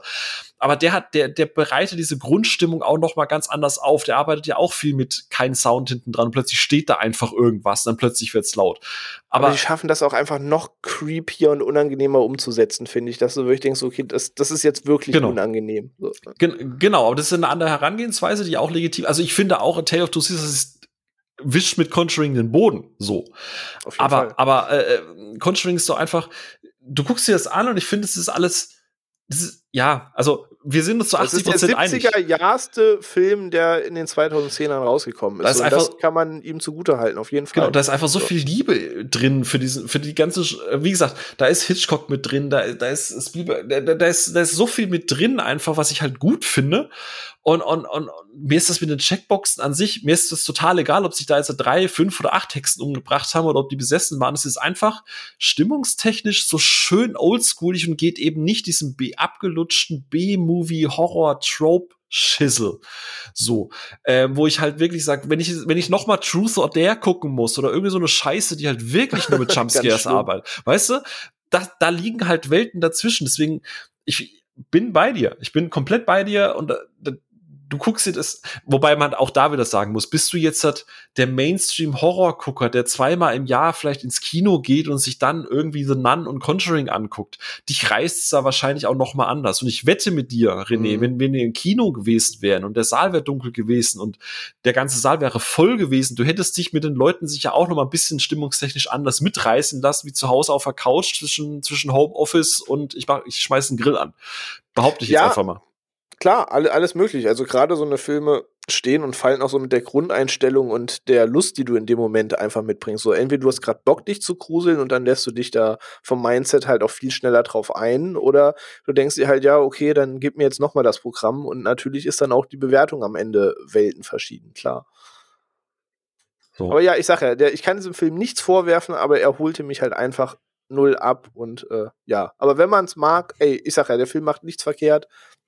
Ich stimme dir in einem zu. Ich habe sogar in meine Letterbox Review geschrieben, dass ich eigentlich keinen Punkt sagen kann, wo ich sage, ey, das ist schlecht an diesem Film, weil Handwerk, Detailgrad, Kameraarbeit, Schauspiel, das ist alles tutti.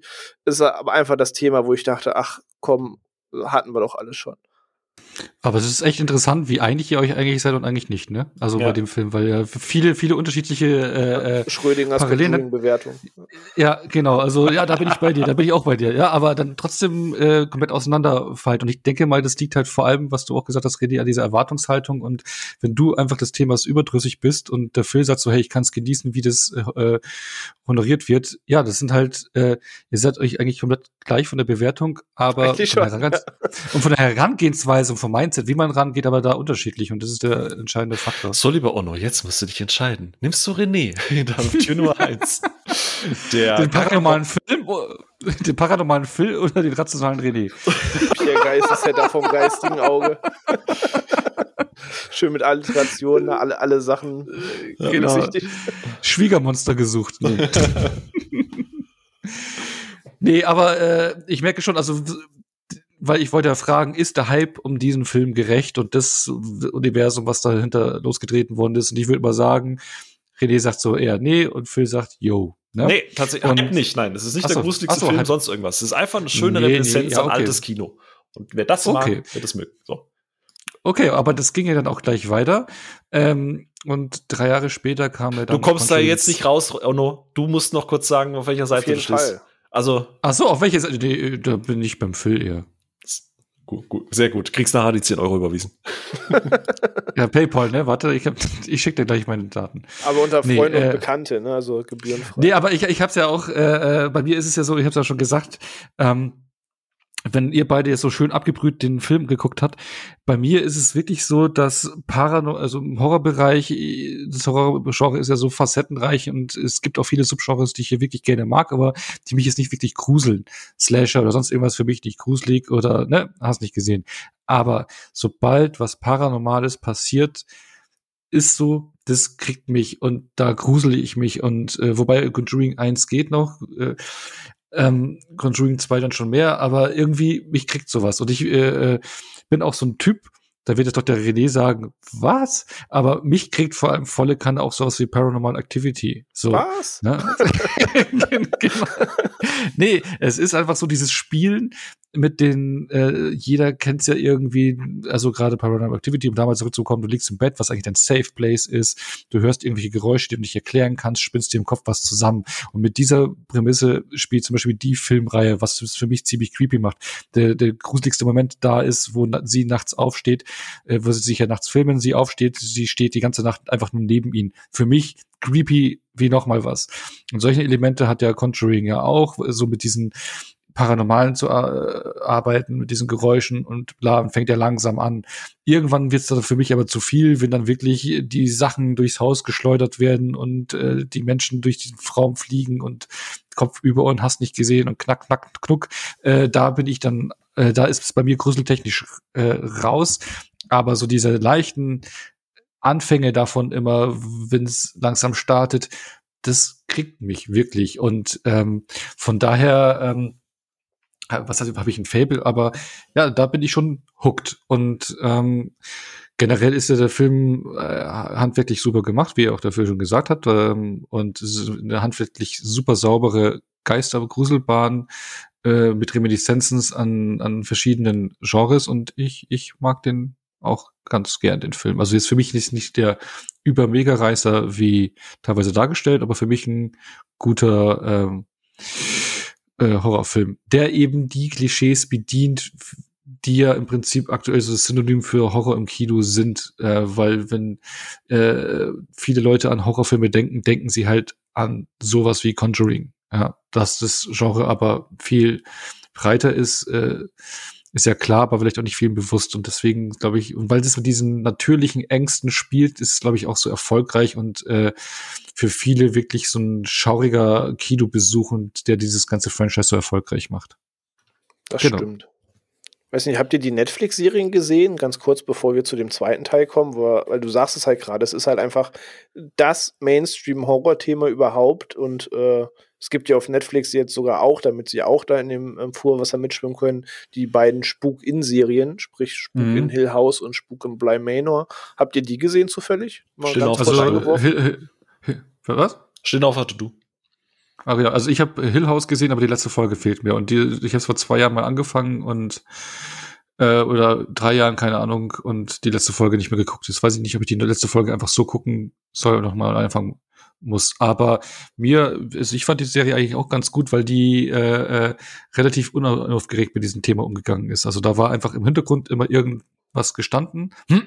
was man immer wieder hat, aber es wurde dann nicht gleich verwertet, sondern einfach so stehen gelassen und die Story ging weiter. Also es war eher so, nebenbei, dass sowas Gruseliges passiert. Genau, genau. Das, das, das wollte ich nämlich deswegen auch kurz einwerfen, genau, dass wenn man ja. das Thema mag, man sich die gerne mal auf die Watchlist packen kann, weil kostet gerade nichts und kann man sich einfach bei Netflix angucken. Und du sagst, Was, das Netflix ist umsonst, alles ein bisschen schleichen. Was Netflix umsonst? Gleich hin. Ja, die äh, das kostet nichts, also Netflix kostet schon ja, was. Also ge gefühlt in meinem Kopf hat eigentlich jeder Mensch irgendwie Netflix-Abo oder nutzt es nur irgendwie mit. Wahrscheinlich ist es nicht so, aber das gehört für mich schon irgendwie fast zum Standard inzwischen irgendwie. Ähm, aber ja, richtig, ja, der macht das halt so schleichend über die Episoden und äh, das finde ich mich auch sehr angenehm zu gucken, wenn man äh, das Ganze mag. Genau, und hat dann auch eine äh, ordentliche Familiendrama-Geschichte dahinter, wo auch die Charaktere sich äh, super entwickeln. Genau, ja. fand ich auch sehr spannend, genau. Aber dann würde ich trotz alledem sagen, gehen wir mal zum zweiten Teil, der drei Jahre später kam. Wieder James Wan auf dem Regiestuhl, äh, Stuhl, James Wan auf dem Regiestuhl. ja, auf dem Stuhl mit Stil. Stuhl mit Stil. und mit einem Budget von 40 Millionen Dollar, also doppelt so viel wie der erste Teil. Da hat man schon gemerkt, oh, die Reihe, der wirft Geld ab, da investieren wir auch mehr. Hat dann aber, obwohl er doppeltes Budget hatte, dann nur eine Million Dollar mehr eingespielt, nämlich 321. Und ähm, ich finde, im Prinzip wird die Erfolgsformel vom ersten Teil eigentlich nochmal adaptiert, bloß jetzt aus den USA nach England äh, rübergeschifft und in ein anderes Haus ähm, portiert. Also wir haben im Prinzip den gleichen Aufbau, oder sieht das anders? So vom ähm. Ablauf. Äh, du hast ein ja, Geisterhaus, Familie wird äh, da terrorisiert und die Warrens kommen irgendwann und wollen es regeln. Ja, also ich finde äh, im, im zweiten Teil ja, du, du hast da so ein paar Stellschrauben. Ich finde, es wird, äh, und ich habe mich also auch in, in dem Fall nur so ganz oberflächlich eingelesen. Ne? Also du, es wird ja um ein paar Elemente erweitert. Also die Warrens werden ja öffentlich dann doch eher auch kritisiert. Das heißt, da muss ich ein bisschen schmunzeln, weil, weil ich da immer an René denken musste, wenn da dann irgendein Schlipsträger sitzt, der dann sagt, was ihr da macht, ist ja alles rational erklärbar. Ja, genau. ich habe mir da immer vorgestellt, wie René mit seinem Basecap da drin sitzt und sagt, nee, also äh, ihr seid ja nur Tropes, ne? Ist ja alles total. Ey, als da der komische, dicke, schmierige Typ mit seinem Anzug da sitzt, dachte ich mir auch, fühle ich. ja, schon passt, genau. Das ist eure verdammte Checkliste, die ihr abarbeitet, oder? ja. Nee, also ich, ich finde, also im, im, im zweiten Teil, was mir im zweiten Teil tatsächlich ein bisschen besser gefällt, ist, Das mit der Familie, also ich finde, die ist ein bisschen besser ausgearbeitet als im ersten Teil. Beim zweiten Teil hast du halt wirklich so gerade England in dem in dem Viertel, weißt du, so Sozialbau. Du hast hier sowieso schon nichts und dann kriegst du halt läuft dein Tag halt auch noch so beschissen, dass deine Tochter irgendwie besessen ist. ist halt super blöd. Man kennt's. äh, also ich finde, das ist ein bisschen besser herausgearbeitet, auch was das Thema, was ja auch damals die Vorwürfe waren, ne, bei dem Thema, äh, was ist jetzt gefaked, was denkt sich die Tochter aus, verarscht die eigentlich alle. Ich finde eigentlich müsste der zweite Teil dem René ein bisschen besser gefallen haben, weil er ja durchaus sehr kritisch, äh, also für dafür, dass der Film sich darauf verlässt, dass es paranormal ist, geht er mhm. durchaus etwas kritischer ein bisschen zu Werke. Ähm, das fand ich tatsächlich echt gut. Ähm, ich mag den zweiten auch immer noch sehr gerne, genau aus den gleichen Gründen mit dem ersten Teil. Ich finde ihn handwerklich immer noch sehr gut gemacht. Ich finde, dass er immer noch sehr, sehr, sehr schön mit Perspektiven arbeitet, mit äh, Licht und Schatten arbeitet. Ähm, vor allem, dass am Anfang, dadurch, dass so viele Leute auch in dem Haus sind, so viele Kinder in dem Haus sind, dass dann manche irgendwie sagen, die, die ist nur am Schlafwandeln und äh, du spinnst, du spinnst doch nur, ich lieg doch direkt daneben, da ist nichts, ne, ne, ne, ne. Ähm, das gefällt mir alles sehr, sehr gut, dass diese soziale Komponente mit reinkommt, dass die Kritik mit reinkommt. Ähm, was mir nicht gefällt, da hat René leider recht, der zweite ist ein bisschen lauter, finde ich. Äh, immer noch in einem guten Rahmen. Also alle, alle Jumpscares sind meiner Meinung nach immer noch gut eingearbeitet. Sie sind auch erarbeitet, finde ich, äh, weil die Kamera und so weiter immer noch gut damit arbeitet, dass, dass da kurz mal so ein, so ein Schreck kommt. Ähm, allerdings, und das ist ja auch eine Entscheidung, die in der Post-Production erst äh, gemacht wurde, wenn ich das mal vorwegnehmen darf, äh, die, die berühmte Nonne. Äh, ich finde das Design von der, bis auf eine Szene, die mit dem Bild. Ähm, die finde ich ganz cool, die Szene. Aber prinzipiell finde ich diese Nonne unsäglich lächerlich.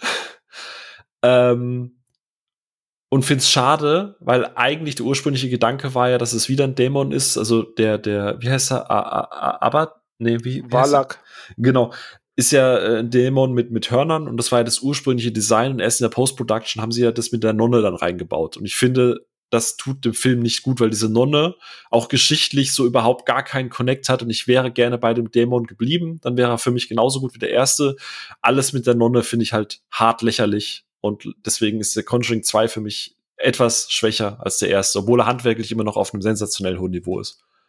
Aber es ist äh, sehr interessant, weil ich finde die Nonne ja zum Beispiel wirklich mega creepy und das Design. Also wirklich, das ist auch so, wenn sie so im Hintergrund steht, wenn ich einen Film geguckt habe, wo ich dann auch wirklich so bei mir in der Wohnung stehe und dann irgendwie so vom geistigen Auge sie im Spiegel oder so. Also das ist wirklich so ein, so, so ein markantes Design, was bei mir wirklich hängen bleibt und für mich sehr gruselig ist. Ich bin da so ein bisschen ambivalent, weil, wie gesagt, die Szene mit, mit, mit ihr, äh, äh mit, mit Warren dann im, im, im, im Zimmer, wo sie ja mit dem Gemälde ist und das Gemälde dann quasi dann rechts und links so, also wo die dann auf sie zustimmen und so. Das finde ich schon spooky und so und ich finde natürlich in der Silhouette finde ich sie auch spooky, aber sie ist für mich nicht und da komme ich zu dem, was ich ja auch gerade eben gemeint habe, was One in den ersten ein, zwei Teilen ja gut macht. Sie ist für mich nicht ausreichend gut in die Geschichte verankert, als dass ich sage, okay, Thema Checkliste passt für mich. So. Ich hinterfrage das, das nicht. Stimmt, ja. So im ersten Teil, ja, da war eine Hexe Okay, ja, die ist da verbrannt worden. Okay, ja, die ist dann, weil die so böse war, hat die Leute in Suizid getrieben, die Seelen sind gefangen. Weißt du, das ist Checkliste, aber es ist es ist verankert. Und diese Nonne, die ist einfach da. Die hat null Connect. Ich habe dann irgendwo in der in der Production Note gelesen, dass sie, quasi so der Gegenentwurf äh, zur Lorraine Warren sein soll, äh, weil sie ja quasi auch wie mit dem Klopfen gegen die Dreifaltigkeit. Deswegen, damit die Dämonen sich lustig machen, klopfen die dreimal, um die drei, also um äh, Vater, Sohn und Geist quasi zu mokieren. Okay. Aber die Nonna ist für mich geschichtlich nicht in dem Film so ausreichend platziert, als dass ich sage, okay, nehme ich ab. Wäre das ein Dämon gewesen, alles fein, weil Dämon ist halt einfach da und gut ist, dann gibst du dem einen Namen und der ist irgendwie verankert. Und der Dämon soll ja nach biblischer Überlieferung, äh, glaube ich, sogar einen Höllendrachen reiten und so. Alles fein. Genau. ähm, warum das jetzt eine Nonne sein muss, warum das in der po und ich glaube, deswegen ist der Film auch so teuer, weil du musstest ja neue Szenen drehen und den halt das ursprüngliche Design halt auch verwerfen neu einfügen. Von, von, von, von der Beleuchtung mit dem Schwarz-Weiß, mit dem Nonnenkostüm, alles fein aber es gibt mir nicht genug und das ist das, was René sagt und da stimme ich jetzt René zu, weil dann hast du die Checklisten und irgendeine Figur, die einfach nur da ist, damit sie irgendwie spooky ist und das reicht mir dann tatsächlich nicht mehr aus.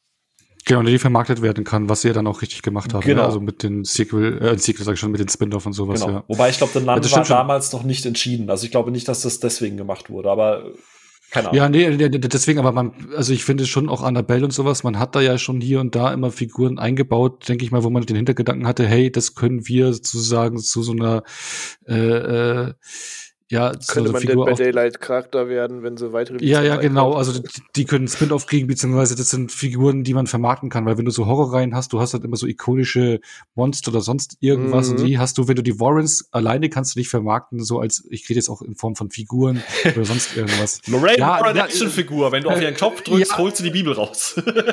ja, nee, äh, äh aber es ist nochmal so Latein-Coder-Welt du hast, du hast halt ja. in, in einem Horror-Genre hast du halt immer irgendwelche Figuren, was ich jetzt, ob Freddy oder sonst irgendwas ist, ja, Jason, die du halt gut vermarkten kannst und die du, äh, äh wie heißen diese Tip-Top-Figuren, ja, diese mit diesem großen Kopf hier, da, die. Äh, ja, ja, Funko Pop. Funko Pop Figuren, ja, ja. Tip-Top sage ich, Tip-Top Figuren, Funko Pop Figuren, sowas. Dann kannst du natürlich viel gruseliger und besser machen äh, von den äh, von diesen diesen mhm. Kreaturen, wie Annabelle oder, oder jetzt die, die Nonne. Und die haben ja dann beide ihre, ihre Spin-off bekommen. Und ich gebe dir vollkommen recht, diese, weil eigentlich wird ja die Nonne am Anfang aufgebaut, als wenn es ein Thema ist, was nur die Warrens betrifft und am Ende spannt man den Bogen zu diesem Fall. Genau. Und das fand ich auch so ein bisschen, das fand ich äh, auch unnötig. Das fand ich auch, äh, dachte ich so, nee, muss nicht sein. Für mich jetzt gelangt, wenn es am Anfang gewesen wäre, das ist ein Fall, der die Warrens begleitet äh, das ist denen so ihr Ding, was die gerade zu bekämpfen haben und der Fall ist was anderes, dass man den Bogen spannt, ja, muss man nicht. Ja, also wie gesagt, vom, vom Handwerklichen her alles immer noch super. Ich habe auch kein Problem damit, dass es so eine Daily äh, Haunted House of the äh, oder ein Haunted House of the Week ist oder so irgendwas. Alles fein dass die Familien, dass es auch kritischer gesehen wird, was ja auch gerade weil das mediale Interesse mit dabei ist, dass dann halt auch wie die, um zu hinterfragen, wie sehr geht denn die Öffentlichkeit mit, weißt du, medial, wie, wie sehr kann man sowas aufbauschen, wie sehr ist auch die Presse vielleicht dran schuld, damit sowas auch groß wird. Ich finde das alles cool, diese Untertöne.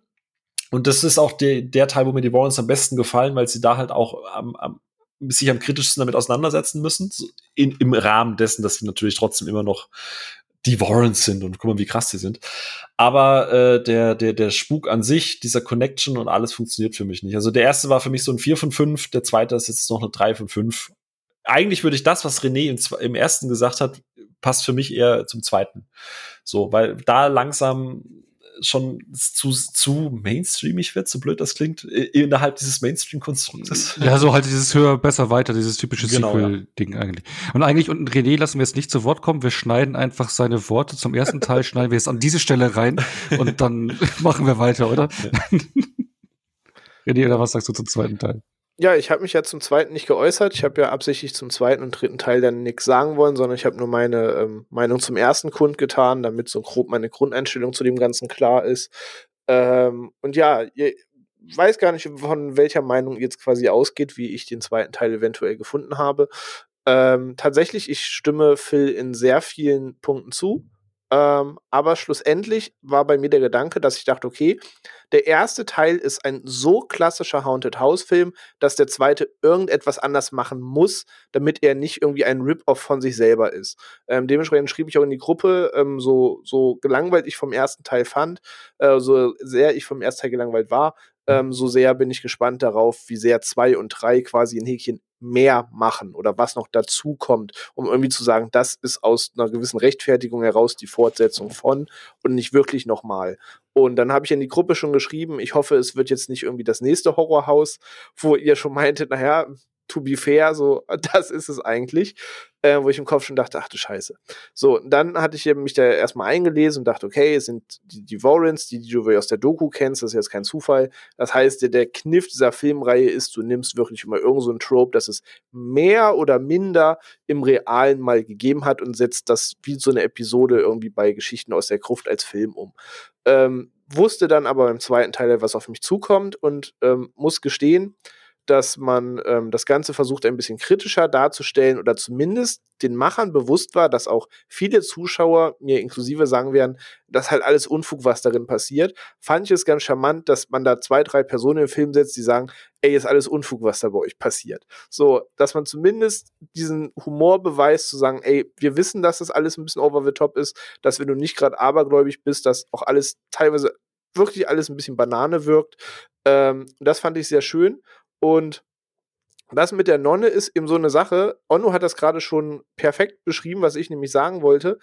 Du brauchst in so einem Film, wenn das wirklich Geld abwerfen soll, brauchst du diese, diese Key-Figuren, diese Signature-Moves. Und die Leute wollen den Freddy sehen, die Leute wollen Jason sehen, die Leute wollen den Alien sehen.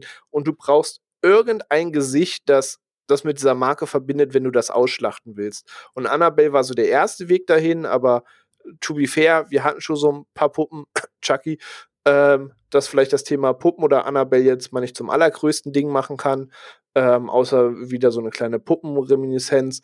Aber die Nonne war halt ein geschickter Schachzug zu sagen, alles klar, wir machen jetzt irgendwie nochmal die Horror-Mottenkiste aus und nehmen jetzt eine Figur, die theoretisch heilig ist und setzen der jetzt was Dämonisches zu und zack, hast du wie auf 80.000 Halloween-Partys schon die letzten Jahre irgendwie eine Horror-Nonne.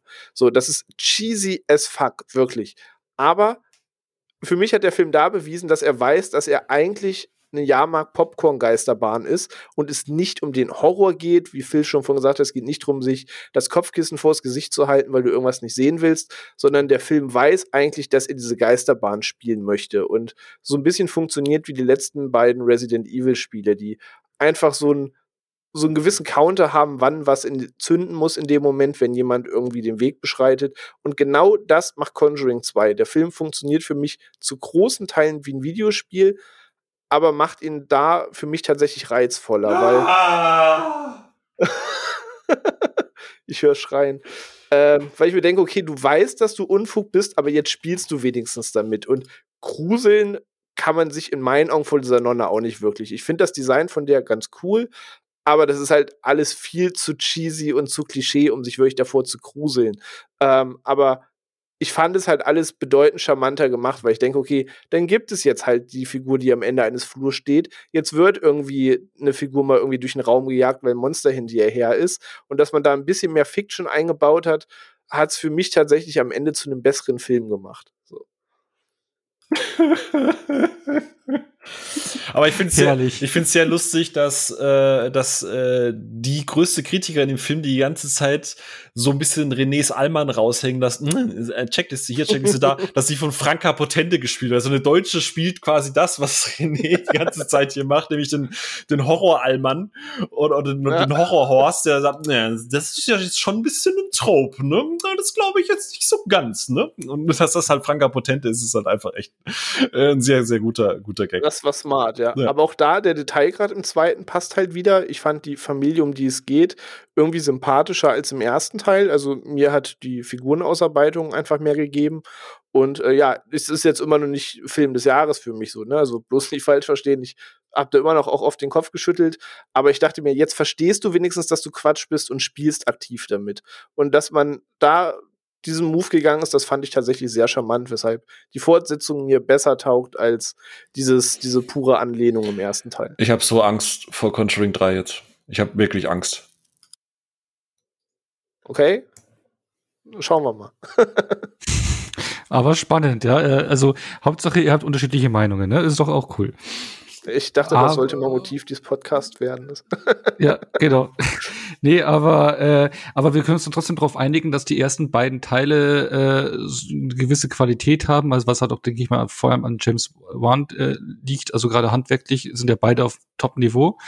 Ähm, und dann ist halt so bei euch beiden zumindest so dieser, dieses Mindset äh, unterschiedlich von der Herangehensweise, beziehungsweise ja. was wie taugt und was nicht. Ja, also, also es ist halt sehr Mainstream gebürstet halt. Genau, ne? aber also für, ja. Genau, also für mich liegen zum Beispiel, ich finde beide sind auf ein Level für, für, wenn ich da jetzt in Zahlen spreche, für mich sind es beide so dreieinhalb von fünf Filme, so für mich so ein Level, finde ich, ehrlich gesagt. Ja, da sind wir uns im Schnitt ja einig. Genau, äh, ich bin der Schnitt von euch. Aber apropos Schnitt, ähm, Hallo, hier sitzt Philipp im Schnitt. genau. Grüße äh, wir schneiden jetzt mal rüber zum nächsten Teil, dritten Teil. Nee, keine Ahnung, kann ich keine tolle Überleitung machen. Aber dann lass uns doch mal über den neuen Film sprechen, der jetzt auch kein, äh, keine drei mehr äh, im Titel hat, was vielleicht auch schon zeigen könnte, so, oh, in Zukunft kommen wahrscheinlich noch mehrere Filme und will nicht immer nur eine Zahl hinterklatschen. Da heißt nämlich jetzt einfach nur Conjuring, The Devil Made Me Do It. Und ähm, ja, der hatte ein ähnlich hohes Budget wie der zweite Teil, knapp 40 Millionen Dollar. Bisher nur 67 Millionen Dollar eingespielt, äh, läuft seit dem 4.6. in den USA. Ähm, klar, durch die Pandemie und sowas wird da jetzt nicht so viel Kohle bei rumkommen wie bei den vorherigen Filmen. Ähm, aber ja, gut. Äh, denke trotzdem, das könnte noch ein Erfolg werden, denn zum Beispiel ist, ist in vielen anderen Ländern startete Filme erst noch, wie es hier in Deutschland äh, wahrscheinlich ab den ersten siebten äh, einsehbar, genau, und hat jetzt auch äh, zum ersten Mal in der Hauptrolle einen anderen äh, Regisseur, nicht mehr James Wan, sondern Michael Chavis, oder wir haben vorher diskutiert, wie man den ausspricht, aber wir haben uns jetzt darauf geeinigt, der vorher Loreanas Fluch gemacht hatte, da der äh, Regisseur war. Und ja, der hat ja auch nicht so gute Kritiken bekommen, der Film. Und was ich ja auch vorhin gesagt hatte, ist ja eher so ein inoffizieller Teil der Conjuring-Reihe, des Conjuring-Universums. Und jetzt hat er so richtig sein, also voll offiziellen Film bekommen, nämlich gleich den Hauptteil, den er machen darf. Und ich denke, oder ich finde, man merkt schon gleich zu Beginn die andere Handschrift, ne? Also von der Optik her, das fühlt sich gleich ganz anders an. Die ersten beiden Teile waren auch so von der Farbgebung ein bisschen kühler und ein bisschen dunkler und jetzt hast man hier viel, viel wärmere Farben, also man merkt dann gleich eine ganz andere Handschrift und ähm, er befasst sich wieder mit einem echten Fall, den es in den 80er Jahren gab, ähm, wo ein Mann, und zwar der hieß Arnie Johnson, der war angeklagt äh, des Mordes und ähm, ja, der Fall hat sich damit befasst, also am Gericht, dass er ähm, besessen war von einem Dämon und deswegen die Tat begangen hat. Und ähm, da wurde halt dann drüber gestritten, ist er jetzt schuldig oder nicht. Genau. Und darum dreht sich jetzt dieser Film äh, wieder so eine Exorzismus-Thematik, aber löst sich jetzt hier von dieser Haunted House-Thematik und geht ein bisschen erzählerisch andere Wege. Ähm, und fühlt sich doch durchaus anders an, finde ich, wie die Vorgänger, hat aber natürlich wieder die Warrens im Gepäck, die jetzt hier dafür sorgen müssen, ähm, ja, ist er schuldig, ist er nicht schuldig, was steckt dahinter und ähm, ja, da, um nicht zu viel zu verraten, will ich jetzt einmal fragen, wie hat euch der Film gefallen? Fangen wir doch mal beim kritischen René an. Ähm, ja, das Spannende ist ja, dass jetzt bei dem Film wir wirklich gar nicht wissen, wie wir zueinander stehen, auch wenn ich jetzt die Aussage von Phil vorhin so deute, dass er wahrscheinlich jetzt weniger angefasst war davon, aber schauen wir mal. Ähm, ja, ich fand es an sich ganz schön, dass der Film jetzt nicht wieder das neue Haunted House of the Week äh, Ding ist, sondern dass man einen anderen Weg geht, ähm, vor allem zu einem Fall, wo ich auch durch Zufall zumindest schon mal was gesehen habe, dokumentarisch und die Geschichte dahinter eigentlich furchtbar spannend finde. Und äh, ja, fand tatsächlich die erste halbe Stunde des Films sehr, sehr gut und dachte mir, das könnte so der für mich persönlich beste Serieneintrag des Ganzen werden. Ähm, aber nach der ersten halben Stunde verflüchtigt sich diese Meinung dann so nach und nach. Also ich muss sagen, der Film, ich finde ihn per se nicht schlecht. Ich finde ihn aber halt auch leider nicht gut, weil für mich ist dieser Film, mh, hm, wie beschreibe ich das? Ähm, für mich verkörpert dieser Film, wie sehr man Potenzial an einer Idee verschenken kann, weil bis zur ganzen Tat und bis es dazu kommt, dass eben Arnie den, äh, oh, ich weiß gar nicht mehr, wie er hieß, den, den Typ umbringt und es dann eben dazu kommt, dass er dir Klage steht, dass er äh, sagt, ja, ich war von einem Dämon besessen und dann geht ja dieser investigative Teil des Films los. Und dann soll ja aufgearbeitet werden, kann das wirklich sein, was ist passiert? Sie erinnern sich an diese Exorzismusnacht, womit der Film beginnt. Und das hätte man mega cool darstellen können. Entweder bringt diesen Film komplett mehr vor, mehr vor Gericht und spielt mit diesem Teil, ob das Ganze wirklich vom Rechtssystem zugelassen ist, weil es ja nun mal ne, alles unter Gottes Aussage im Gericht steht und wie steht das dann dazu, wenn jemand sagt, ich war vom Dämon besessen. Aber das greift der Film eigentlich nie auf und auch der investigative Teil selber ist immer nur auf sein Minimum reduziert, weil irgendwie, warum auch immer, der Film einfach krass viel auf diesen Love Story Aspekt zwischen Ed und Lorraine setzt und das immer und immer und immer wieder Main Fokus des Films ist. Ähm, und das hat mich dann so nach und nach und nach verloren, dass ich dachte, okay, das fing alles furchtbar spannend an, das ist eine richtig coole Prämisse. Und dann dümpelt dieser Film da so vor sich hin und die Kraft der Liebe ist das Entscheidende. Und egal, ob wir es für Unfug halten, was wir erzählen, wir halten zusammen. Und das ging dann so ganz, ganz seltsame Wege, vor allem als sie dann noch eben von dem Angeklagten die Love Story mit Debbie, also seiner Freundin, dann auch immer wieder einbauen. Und ja, die waren wirklich ein Paar. Und ja, die haben wirklich geheiratet, als er in Haft war, so dass basiert alles ja auch auf wahrer Begebenheit, aber das war alles irgendwie so krass im Fokus des Films, dass mich das irgendwie irgendwann abgeturnt hat. Und als man dann hinten raus wirklich einen Bösewicht erschaffen musste, der das Ganze erklärt, damit das Ganze wieder ein Gesicht hat, äh, was natürlich auch äh, ja mit einem Pastor, Pfarrer zu tun hat, ähm, der erst nicht so alles erzählt, was da zusammengehört. Das war am Ende alles mega konstruiert und am Ende fand ich den Film leider unrund. Also ich fand ihn jetzt nicht schlecht, ich sage, Gott, was habe ich da gesehen? Aber es hätte so, so, so viel mehr sein können, als es dann am Ende war. Und von daher, die ersten 30, 40 Minuten fand ich ganz nice. Alles danach hätte ich mir irgendwie anders gewünscht, als es dann umgesetzt war. Also als erste Meinung raus, ich war tatsächlich irgendwie ernüchtert. Gott sei Dank. Ich dachte gerade ernsthaft, du hältst hier ein Plädoyer für den Film. ähm, ich würde, ich gehe eigentlich so weit mit, was du gesagt hast, vor allem die Parts, wo du furchtbar gesagt hast. Äh, die fand ich sehr, sehr gut. Okay. Ich würde dir nur in einem Punkt widersprechen. Ich fand die erste halbe Stunde mehr als furchtbar. Die war halt unerträgliche Kackscheiße. Das ist, die erste halbe Stunde ist alles, was ich an diesem Genre hasse.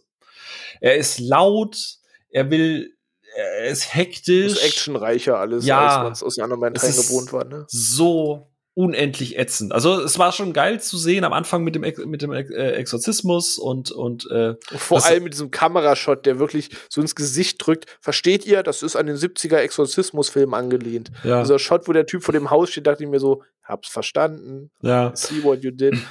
Äh, nee, ich meinte, der, der, der Junge, der sich da so Contortionist-mäßig so auch, äh, das ist ja nicht CGI gewesen, sondern die haben eine junge Schauspielerin genommen, die irgendwo in einem Zirkus arbeitet und die kann sich so verbiegen und das ist alles in Camera. So, so Schlangenartistin. Genau. Okay. Und alles daran ist, äh, nur das Gesicht von einem Jungen hat man quasi noch mit draufgepackt. Ansonsten ist das alles in Camera und das war schon ganz nett, so. Ähm, aber ansonsten, der Anfang, ich hab den so gehasst. Wir sind da beide auf der Couch gesessen und haben uns beide eigentlich unabgesprochen zur gleichen Zeit ins Gesicht gefasst, weil wir gedacht haben, um Gottes Willen, bitte macht jetzt halt nicht die Scheiße. Also bitte, zum Glück wird's danach ja ein bisschen ruhiger. Und danach bin ich eigentlich äh, komplett äh, bei dir. Also auch spo äh, spoilerfrei, wie gesagt, das sieht man ja teilweise alles schon in den Trailern. Ähm, ansonsten bin ich danach komplett bei dir. Also im Prinzip hast du da drei Filme drin. Du hast einmal diese Exorzistengeschichte drin, du hast einmal diese, ja, eigentlich Thriller, diesen Thriller drin mit, mit mhm. dieser ganzen Gerichtsverhandlungsgeschichte, was ja an sich auch ein sehr, sehr, sehr spannendes Thema ist. Und du hast einmal wieder so eine, so eine Monster of the Week, so Supernatural-Geschichte, so. Und ich glaube, die größte Schwäche an dem Film ist, oder das größte Problem an dem Film ist, und vielleicht ist das was, wo The Conjuring halt einfach hin muss. Und vielleicht ist das jetzt der Punkt, wo man sich auch von der ganzen Warren-Geschichte ein bisschen lösen muss. Das ist so die größte Bürde, die der Film hat, dass du so einen in Anführungsstrichen real fundierten Fall hast, aber eigentlich eine ganz andere Geschichte erzählen möchtest. Ähm, mhm. Das heißt, wie du gesagt hast, dieser eigentliche Fall, der ja auch in den Trailern hervor, äh, hier, The Devil Made Me Do It, ne? Das war die Aussage quasi genau, war vor Gericht von ihm, ne? Was ganz genau. normal ist, das als Filmtitel zu nehmen. Ja, aber das hat mit dem Film an sich eigentlich per se so gut wie gar nichts mehr zu tun. Richtig. Also, so. Und das, das ist halt echt so, okay, what the fuck, warum macht ihr das? Und ich werfe dem Regisseur an sich wenig zu, wenig vor, ihm fehlt die technische Finesse wie in James Wan. Er geht zu die klassischen Tropes. Mhm. Das merkst du daran, dass er die ersten zehn Minuten natürlich den Sound rauszieht. Natürlich fällt irgendwo eine Müsli-Packung um. Natürlich kommt eine Maus raus. Und Gott, ich hab's gehasst. Ich hab's so gehasst, wirklich. Und er arbeitet leider super viel damit. Es gibt, und da möchte ich jetzt nicht spoilern, es gibt zwei wirklich technisch unfassbar gute Momente in dem Film. Ähm, wie gesagt, die, die möchte ich an der Stelle jetzt nicht spoilern, wo ich echt dachte so, okay, das ist cool das ist richtig cool und sowas hätte ich vielleicht gerne mehr gesehen. Ich sag nur, äh, äh da spielst du ein bisschen mit der Wahrnehmung und Realität.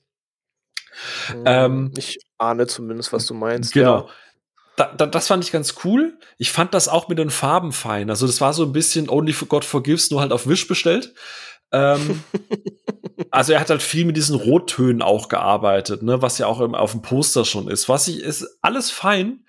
Ähm, aber dann hast du irgendwie so, okay, wir verfolgen jetzt diesen Fall und dann kommt irgendwann ein Schnitt zu ihm rüber, wo irgendwie, während er im Gefängnis ist, irgendwie so eine Possessed-Nummer abläuft, die eigentlich komplett te äh, also technisch und auch narrativ komplett losgelöst ist von dem, was die Warrens eigentlich gerade machen wollten. Das hat überhaupt nicht reingepasst. Ich finde die ersten beiden Filme, sind so schöne Horrorfilme und der dritte Film ist so ein Horrorkabinett.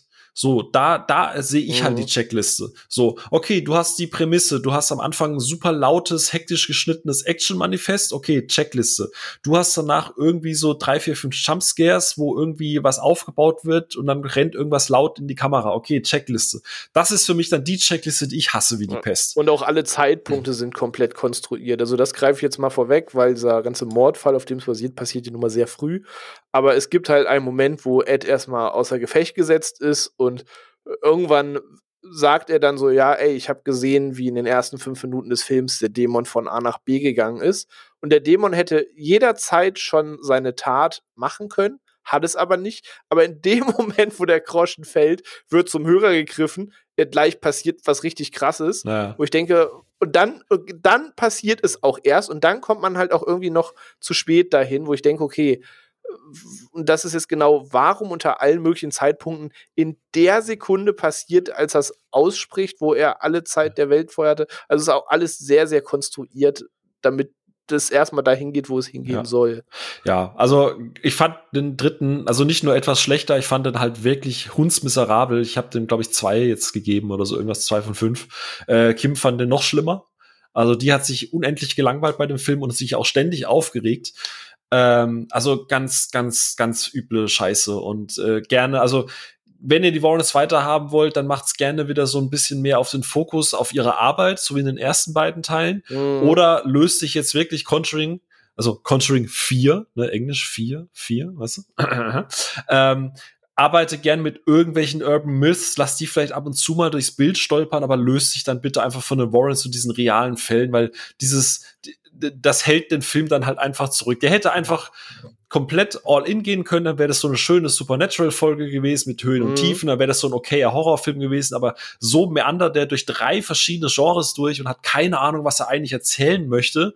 Du hast dann hier deinen Jumpscare, Du hast dann hier so ein bisschen diese Gerichtsgeschichte und du hast dann hier so irgend, irgendwas, ja, du hast dann hier irgendwas mit, wie gesagt, da, das wäre jetzt ein krasser Spoiler, du hast dann irgendwas, was dann halt noch im Hintergrund irgendwie dann die Fäden spinnt, was halt so komplett konstruiert ist und auch was die Timings angeht, wo du einfach nur so denkst, so alleinstehend wäre das super okay gewesen, aber so ist es halt einfach. Also für mich, für jemanden, der und jetzt vielleicht auch die, die da draußen äh, gerade am Zuhören sind, wo halt der Fokus bei mir auf den ersten beiden halt ganz woanders lag, ist der dritte halt komplette Abkehr davon und ganz, ganz schön. Da mache ich noch nicht mal dem Regisseur irgendwie ein, Dings draus, weil du musst was Neues machen, du kannst nicht schon mm. wieder Haunted. Alles cool, ich finde das alles gut, aber du hältst dich in, in deinem Conjuring-Universum zurück und fällst dann halt in diese typischen Fallstricke, wo halt die ganzen Spin-offs auch reinfallen, weil die halt wirklich dieses es ist leise, es ist laut, oh, es ist nur eine Ratte. Mhm. Es ist leise, vor, es ist laut. Man hätte es halt wirklich zu einem Thriller machen können, indem man immer mal wieder diese, diesen Gerichtsprozess oder die Frage dahinter, besser gesagt,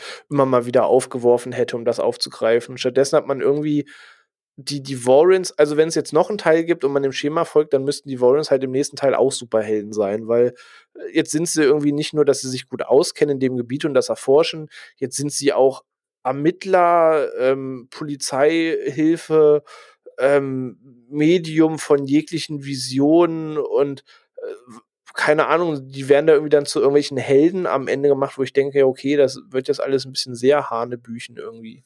Ja. Ja, also wie gesagt, von den ersten, die ersten beiden und Annabelle Creation aus dem ganzen Universum, die würde ich jederzeit wieder gucken. Und der Rest, äh, ich, gar keinen Bock mehr. Also nee, wirklich furchtbar.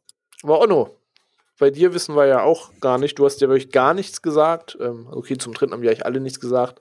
Aber ähm, genau, unsere beider Stimmung ist jetzt eher so ein bisschen negativ. Wie gesagt, ich stimme Phil da auch zu. Ich, ich, ich finde es halt einfach schade, weil die Prämisse des Films ist gut und ich sehe, was der halt alles verschenkt und was der Film vielleicht unter anderer Hand hätte sein können. Das, das würde ich dann mögen, aber so mag ich ihn auch nicht. Aber wie findest du den Film denn? Also da bin ich auch eher das, was du am Anfang so erzählt hast. Also ich mochte auch äh, die erste halbe Stunde, den Aufbau. Und äh, was du gesagt hast, das stimmt ja auch volle Kanne, dass der ist halt sehr unrund und hat verschiedene Fragmente, finde ich, die für sich so schon funktionieren, aber als großes Ganzes nicht. Aber ich hatte mit den einzelnen Fragmenten durchaus Spaß. Es sind ein paar Störfaktoren dabei. Ähm, gehe mit dem jetzt nicht ganz so hart ins Gericht, weil da eben ein paar Sachen für mich funktioniert haben und stimmig waren, aber trotz allem ist er deutlich schlechter als die ersten beiden Teilen und liegt für mich da auch deutlich drunter.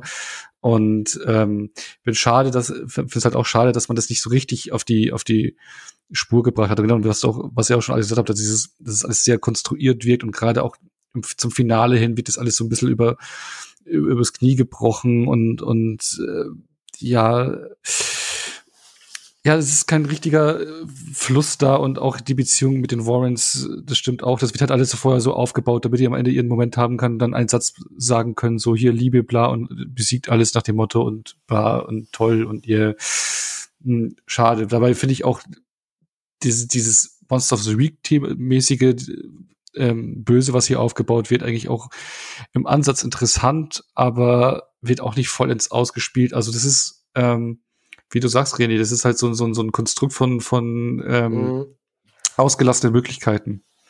Und ähm, funktioniert als, als Ganzes nur recht holprig und spielt keine seiner Karten richtig aus. Also gerade der Kriminalfall, so diese, diese Fragestellung im Gericht, ne, so, so, so das Paranormale ins Gericht in, äh, zu bringen, äh, mit Gesetze äh, gleichzusetzen? Kann man ihm dann äh, die Schuld vorwerfen? Ja, nein. Das sind ja spannende Fragen, die da gestellt werden, aber nicht richtig äh, und alles nicht werden. ausgeführt, richtig. Ja, genau, ja, und das ist äh, wirklich schade, weil also wirklich die erste Hälfte, also ich auch dieser Exorzismus äh, handwerklich sowas echt toll und packend dargestellt und, und manche Momente, klar, dieses Timing, was du jetzt gemeint hattest, dass die dann genau dahin kommen, wenn der Mord und bla ist, klar, das ist hinkonstruiert, also das hat man ja auch schon oft genug gesehen, dass äh, in solchen Filmen, wo irgendwo Untersuchungen laufen und dann kommt, fällt der Groschen genau in dem Moment, wo das andere dann eigentlich passiert, was man verhindern will. Das ist also so ein typischer Spannungsmoment. Ja, das stimmt. Ja, äh, ist halt ein, auch ein typischer Trope, der da äh, genutzt wird, aber ähm,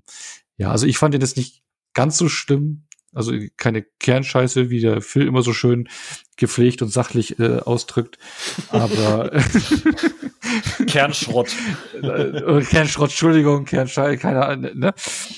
Ähm, bin ja nicht so bewandert bei diesen, mit diesen Fachbegriffen. Ich fand ähm, den Humor so ein bisschen komisch eingebunden. Es, ja, ja. Also er hat schon seine Momente, aber es ist deutlich unter den ersten beiden Teilen ich würde gerne mal, ich, ich würde gerne vielleicht so ein bisschen auch als, als, als, als Fazit und als Abschluss, vielleicht mal so der, der, der Unterschied, was diese, diese Horrorschiene angeht. Was ich halt mag, und deswegen nenne ich halt jetzt, ich nenne halt dieses A Tale of Two Sisters deshalb, weil ich den weil der sich so eingebrannt hat. So, was ich halt mag bei Horrorfilmen, gerade aus dem Genre ist, und das macht halt James Wan sehr gut, das wird in The Tale of Two Sisters gut gemacht. Ich mag, wenn du so langsam die, die Daumenschraube anziehst. Ne?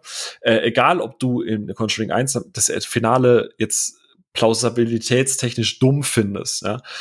Du hast am Anfang so ein, zwei, äh, erstmal, erstmal eine Vogel, so. Dann hast du vielleicht mal was, was runterfällt dann hast du plötzlich irgendwie komisches Verhalten. Und es steigert sich, dann hast du Erscheinungen, dann geht mal eine Tür zu, dann häuft sich das alles. Ne? Du, du baust aufeinander auf und die Schraube zieht sich fester an. Und am Ende ist dann so all hell breaks loose, ne? Dann ist sie da vollgespuckt mit dämonischer Besessenheit und zerreißt dieses Tuch und hängt an der Wand und dann, das ist so die maximale Peak und das, das hat sich der Film langsam erarbeitet, weil man muss ja überlegen, Conjuring, gerade der zweite, der geht ja über zwei Stunden, ne? Und du fragst dich, was willst du denn mhm. über zwei Stunden lang erzählen? Aber der One nimmt sich halt die Zeit, genauso wie Tale of Two Sisters, die nehmen sich die Zeit, auch einfach mal diese Ruhe mitzunehmen und dann Stück für Stück fällt dir halt als Zuschauer auf, okay, irgendwas ist hier ein bisschen anders. Irgendwas hat sich gerade verändert. Irgendwie, okay, jetzt häuft sich das. Okay, jetzt ist die nächste Eskalationsstufe. Und Conjuring 3 ist halt genau das, was so die ganzen billigen Blumhouse B-Movie Horror Dinger machen. Du hast halt irgendeinen Einstieg, wo du direkt den Kill of the Week zeigst, wo du halt erstmal aufs Gaspedal drückst, weil das da meistens das Budget reingeht. Das ist der Money und der Trailer Shot.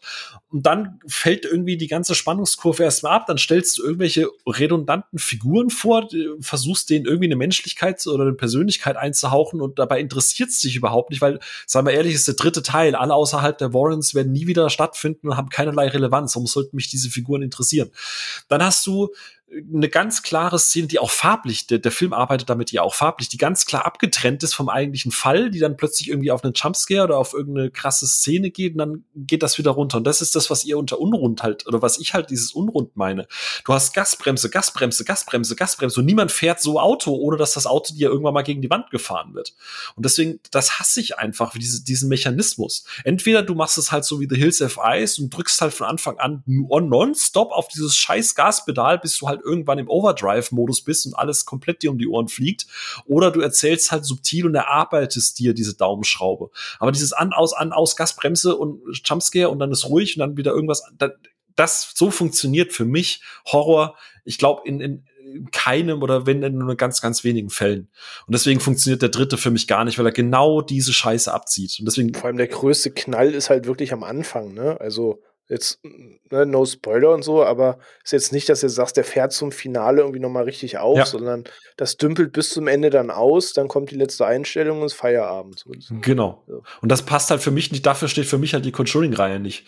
So egal wie du die Finale bei den Conjuring-Filmen findest, es ist immer eine Steigerung und am Ende ist es eine Konglomerierung von allem, was vorher war. So. Mhm. Egal wie dumm oder scheiße ich die, die Nonne finde oder, oder so irgendwas, aber das Finale ist erarbeitet. Ja, aber es kommt eben dieser Trope, dass sie doch in dieser Vision einmal den Namen da in die Bibel geschrieben ja. hat, als sie kurz besessen waren. Und das ist dann quasi am Ende ja der, der zündende Move, wie sie genau. den Häkchen, es baut halt drauf auf. zwei besiegt. Genau, so, da hast du schon mal hinbekommen, aber in drei dümpelt das halt ja. so. Das ist übrigens auch keine Wertung. Also wer diesen Achterbahn-Horror halt einfach mag, so, der einfach sagt, okay, ab und zu muss ich mir mal Truth or Dare oder Slenderman oder wie die auch alle heißen angucken, weil ich einfach mal manchmal einfach so einen doofen Horrorfilm gucken will. Ganz The Nun steht bei mir auch auf der Watchlist, obwohl ich weiß, dass ich den wahrscheinlich ganz, ganz schlimm finden werde. Ähm, da, da ist nichts dagegen einzuwenden. Es ist einfach nicht meine Art von Horror. Den finde ich halt einfach, und das verstehe ich. René, du hast am Anfang gesagt, teilweise dieses Genre ist für dich der Grund, dass du die letzten 30 Jahre keinen Horrorfilm mehr geguckt hast, oder die letzten 20 Jahre, so alt bist du ja noch gar nicht. Äh, aber das ist die Art von Horrorfilm, diese Blumhouse C-Movie-Horror-Kiste, die halt nur No-Name-Regisseure ein bisschen Geld in die Hand drücken, dann äh, hier, du musst mindestens zehnmal irgendwie was ins Bild springen lassen und fünfmal muss es eine Katze sein und dreimal ein Waschbär nee, das, das, das ist da der Grund, warum ich Horror aus dem Genre nicht mehr gerne gucke. Und deswegen war ich halt so begeistert von Conjuring, weil es das eben nicht in diesem Ausmaß gemacht hat, sondern smart damit gespielt hat. Ja, Amen. Amen. Oh. Ja, dann haben wir doch mal das Ding jetzt hier abgerundet. Und äh, das ist jetzt das ist keine volle Empfehlung, glaube ich, dafür, dass die Leute am 1.7. dann ins Kino rennen, ne, in den Film. Aber wie du gesagt hast, Phil, wer drauf steht, äh, und sich damit arrangieren kann mit dieser Gasbremse, Gasbremse-Geschichte, der kann doch durchaus einen Blick ja. riskieren, ne? Oder wer auf diese wirklich, ich habe jetzt so ein bisschen auch andere Reviews gelesen. Es gibt ja auch Leute, die fahren wirklich richtig einfach auf dieses Duo von Patrick Wilson und ja. Vera Famiga ab. So, dass der, bis zuletzt ist der Funke bei mir nicht so ganz übergesprungen. So, ich fand sie am Ende dann irgendwie charmant, weil ich gesehen habe, wie sich diese Figuren aufbauen, aber ich bin jetzt auch nicht ihr größter Fan. Aber die Fanbase hinter den Filmen ist ja stellenweise auch einfach eine riesige Fanbase hinter diesem Duo und die stehen halt mehr im Fokus denn je und weiß nicht, vielleicht wenn einen das eh catcht und man die beiden gerne in Aktion sieht, dann kann man da den ja. dritten auch noch was irgendwie für sich rausnehmen, aber das, ja. das war es halt nicht, was es für mich dann am Ende gerettet hätte. Ich, ich meine, Horror ist halt auch so, deswegen ist ja Horror so ein tolles Genre, weil es halt auch so vielfältig ist. Ich meine, ganz ehrlich, wenn ich Leuten zu 100 Mal ins Gesicht rülpse, dass ich halt Scream die ganze Reihe einfach unendlich liebe oder auch den neuen Halloween einfach liebe, weil diese, weil diese Figur, weil, da ist natürlich natürlich auch, weißt du, manchmal ist es auch so ein Happening oder so, weißt du, ich, natürlich gucke ich mir den neuen Halloween auch einfach an, weil es ist ein fucking Halloween, es ist, es ist mhm. Michael Myers und so. Äh, natürlich haben die auch Schwankungen, aber es ist so ein Happening und das können manche Leute, die halt, viele mögen keine Slasher, weil die sind nicht gruselig und ne, ne, ne. Ich liebe halt Slasher, ich liebe so einen guten alten klassischen Slasher mit so einer Superheldenfigur, einer Anti-Superheldenfigur, die sich einfach durch Leute schnetzelt. Das ist, da ist mir alles, was ich gerade kritisiert habe, total egal. Ähm, deswegen, ich mache da gar keinen Vorwurf. Und gerade wenn du jetzt halt nicht gefühlt hunderte von Filmen im Jahr guckst, weißt du, dann ist mal so einmal ins Kino gehen, einmal sich so kollektiv mit hundert anderen Leuten im Saal so mal hier erschrecken und da mal, äh, alles fein. Also ich würde nicht sagen, geht da nicht ins Kino. Ich sage nur, wenn ihr jetzt vielleicht rausgehört habt, wenn ihr vielleicht eher so auf Renés Schiene seid, ihr sagt, das ist eh nicht mein Genre, oder wenn ihr eher sagt, ey, ich mag das eigentlich, wenn das ganz, ich mag die ersten beiden aus dem und dem Grund, vielleicht wieder Phil oder wieder Ono das gesagt haben, dann könnte der dritte halt einfach nicht das sein, was ihr haben wollt, weil der halt nicht nur inhaltlich, sondern auch von der Machart her, finde ich, eine andere Richtung einschlägt. So, was okay ist nach drei Teilen, du musst nicht immer alles neu, äh, immer alles identisch machen, aber es wirkt halt, und ich glaube, da sind wir jetzt alle einig, sehr unrund. Und ähm, ja. ja, deswegen, aber wie gesagt, ich würde da jetzt nicht sagen, geht da auf keinen Fall rein, ist scheiße, weil äh, Horror ist halt so so unter, ich glaube, es gibt keine Genre, das halt so unterschiedliche Ansprüche und Erwartungen einfach auch hat. Ich meine, guck dir an, auch Truth or Dare oder so, auch die Filme machen einen Haufen Asche, was ich mir halt überhaupt nicht erklären kann, aber es funktioniert, weil es Leute ja, gibt, die das zieht, richtig. Ja? Der fehlt mir halt noch, ne? Da bin ich ja richtig gespannt drauf. Auf den. Vor allem diese Filme sprechen halt, glaube ich, also nicht nur, aber ein Großteil auch die Leute an, die eben jetzt nicht sofort den neuen Horrorfilm gucken. Und da haben die in der Reihe jetzt irgendwie so, so einen guten Kompromiss gefunden, dass das der Horror ist, den sie sich auch gern geben. Also es ist halt ja alles so ein bisschen Popcorn-Horror, ohne das jetzt böse zu meinen. Ja. Aber ich glaube, das zieht einfach für viele sehr gut. Genau, und nach der langen Kino und vielleicht auch für manche Horrordürre ist es ja auch ganz okay. Dann jetzt, wenn man ab Juli da wieder reingehen kann, dann lohnt sich schon, würde ich sagen. Ja. Ne? Ja. Also. Ja. Aber, aber, ja, genau. Aber noch als abschließende Frage, weil ihr beide habt jetzt tatsächlich zum ersten Mal die drei Filme äh, überhaupt geschaut, also auch die ersten beiden. Habt ihr das bereut? Bereut wird jetzt wirklich harsch klingen. Ähm, ja. Wie gesagt, ich bin immer noch kein Freund dieser ganzen Haunted-House-Geschichte, ähm, aber ich schätze halt wirklich den, den technischen Teil dahinter, da ich mir sage, gut, wenn man einen Film nochmal irgendwie mit diesem Trope machen muss, dann setzt er das halt schon, schon sehr gut um. Und ich sehe zumindest dahinter, warum diese Franchise-Maschinerie funktioniert, gerade auf das breite Publikum gebürstet, mit so einer Figur wie Annabelle, mit so einer Figur wie dieser Nonne, da ich denke, okay, ich, ich verstehe, was da daran irgendwie zieht und warum sehr viele irgendwie dieses Franchise mögen. Ich werde da einfach kein großer Fan von, aber ich, ich verstehe zumindest den Erfolg dahinter. Ja, ja, bereut auch nicht. Denn ich hocke ja hier mit wunderbaren Menschen zusammen. Wir können über unser Lieblingsthema reden. nee. Das, ja, aber du hast doch die, den ersten Teil hast du ja richtig gut bewertet. Also ja, ja, nee, also den dritten finde ich tatsächlich, also den dritten habe ich bereut, also auch als Erbe für die ersten beiden. Ähm, weil ich das einfach nicht mag. Aber die ersten beiden habe ich echt gerne geguckt und irgendwann werden die sicher vielleicht auch nochmal rotieren. Also nicht dieses Jahr, aber so nächstes Jahr vielleicht mal oder vielleicht so zu Halloween oder so. Kann man, kann man machen. Bei einem vierten Teil müssen sie dann irgendwie noch einbauen, dass du auf ganz krude Art und Weise erstmal das Monster beschwören musst. Dann haben sie den Haken auch gesetzt. so Slenderman oder Bye-Bye-Man mäßig. Oder oh. jetzt ganz frisch, wer Empty Man? Weiß ja. nicht, den einer von euch geguckt? Mm, -mm. Okay, weil spannend in diesem Film ist ja immer, wie ein Monster beschworen wird. Das wird ja teilweise auch immer absurder, von dreimal den Namen nennen bis zu auf Holz klopfen. Beim Empty Man musst du auf einer Brücke stehen und in eine äh, Glasflasche pusten und an den Empty Man denken, damit er kommt. dann gibt es dann noch den nächsten Gen Z-Man. Jedes Mal, wenn einer sagt, ich schwöre, und beim dritten schwöre, dann kommt der Schwörman. Ja. Oh Mann, also bei den, bei den Sprüchen würde ich mal sagen, ist ja langsam Zeit für Urlaub bei uns, oder? Angesagt. Und deswegen, äh, oder? Also da müssen wir uns mal wieder rehabilitieren hier. Und die Jahreszeit, äh, äh, die wir jetzt haben, der Sommer kommt jetzt richtig raus, die Sonne scheint und das wollen wir nämlich nutzen und äh, fahren in der nächsten Folge oder fliegen oder begeben uns auf äh, den Weg nach Italien ne? und sprechen über den neuen Pixar-Film Luca in der nächsten Folge. Genau, wo ich noch nicht mal einen Trailer gesehen habe. Ich bin sehr gespannt, was mich da erwartet. Und ich bin auch sehr, sehr, sehr gespannt auf äh, ja, die Menschen, die da mit uns darüber reden werden. Ne? Kann man das sowas schon genau. spoilern? Oder? Als ich das letzte Mal gemacht habe, ging es schief auf jeden Fall. Ja, ja, genau. Stimmt. Äh, Dominik, äh, aber Dominik kommt noch in übernächsten Folge quasi. Da, jetzt ist fix so, ne? Aber äh, genau, ja. Genau. Genau, und deswegen sprechen wir über Luca, äh, Luca und ein bisschen auch über die Pixar-Filme. Ähm, am 18. startet der ja und dann können wir direkt dann, äh, also sogar, also startet auf Disney Plus und ist sogar ohne VIP-Gebühr, so ähnlich äh, wie Soul damals. Mhm. Und das wird unser nächstes Thema und ein bisschen entspannter, äh, ähm, fluffiger als jetzt hier die gruselige Horrorreihe. Dann ist es kein Grusel im Saal, sondern Sonne im Saal. und Gott, ey. was ist denn dann bei Fury ja. Road? Auto im Saal. ja, genau. Und ähm, aber ähm, in der Zuge wir werden ja noch einen Tweet absetzen. Im Zuge der Folge würde uns wirklich interessieren, ob ihr da was erlebt hast, habt noch bei euch äh, im echten Leben was Paranormales. Ähm, da würden wir echt, äh, uns echt drüber freuen, wenn ihr da was schreiben könntet und generell Feedback zu der Folge. Und ähm, wünsche euch noch ein paar schöne sonnige Tage. Genießt die Zeit, bis wir über Pixar und Luca sprechen. Ne? Also macht's gut, bis zum nächsten Mal. Ciao. Tschüss.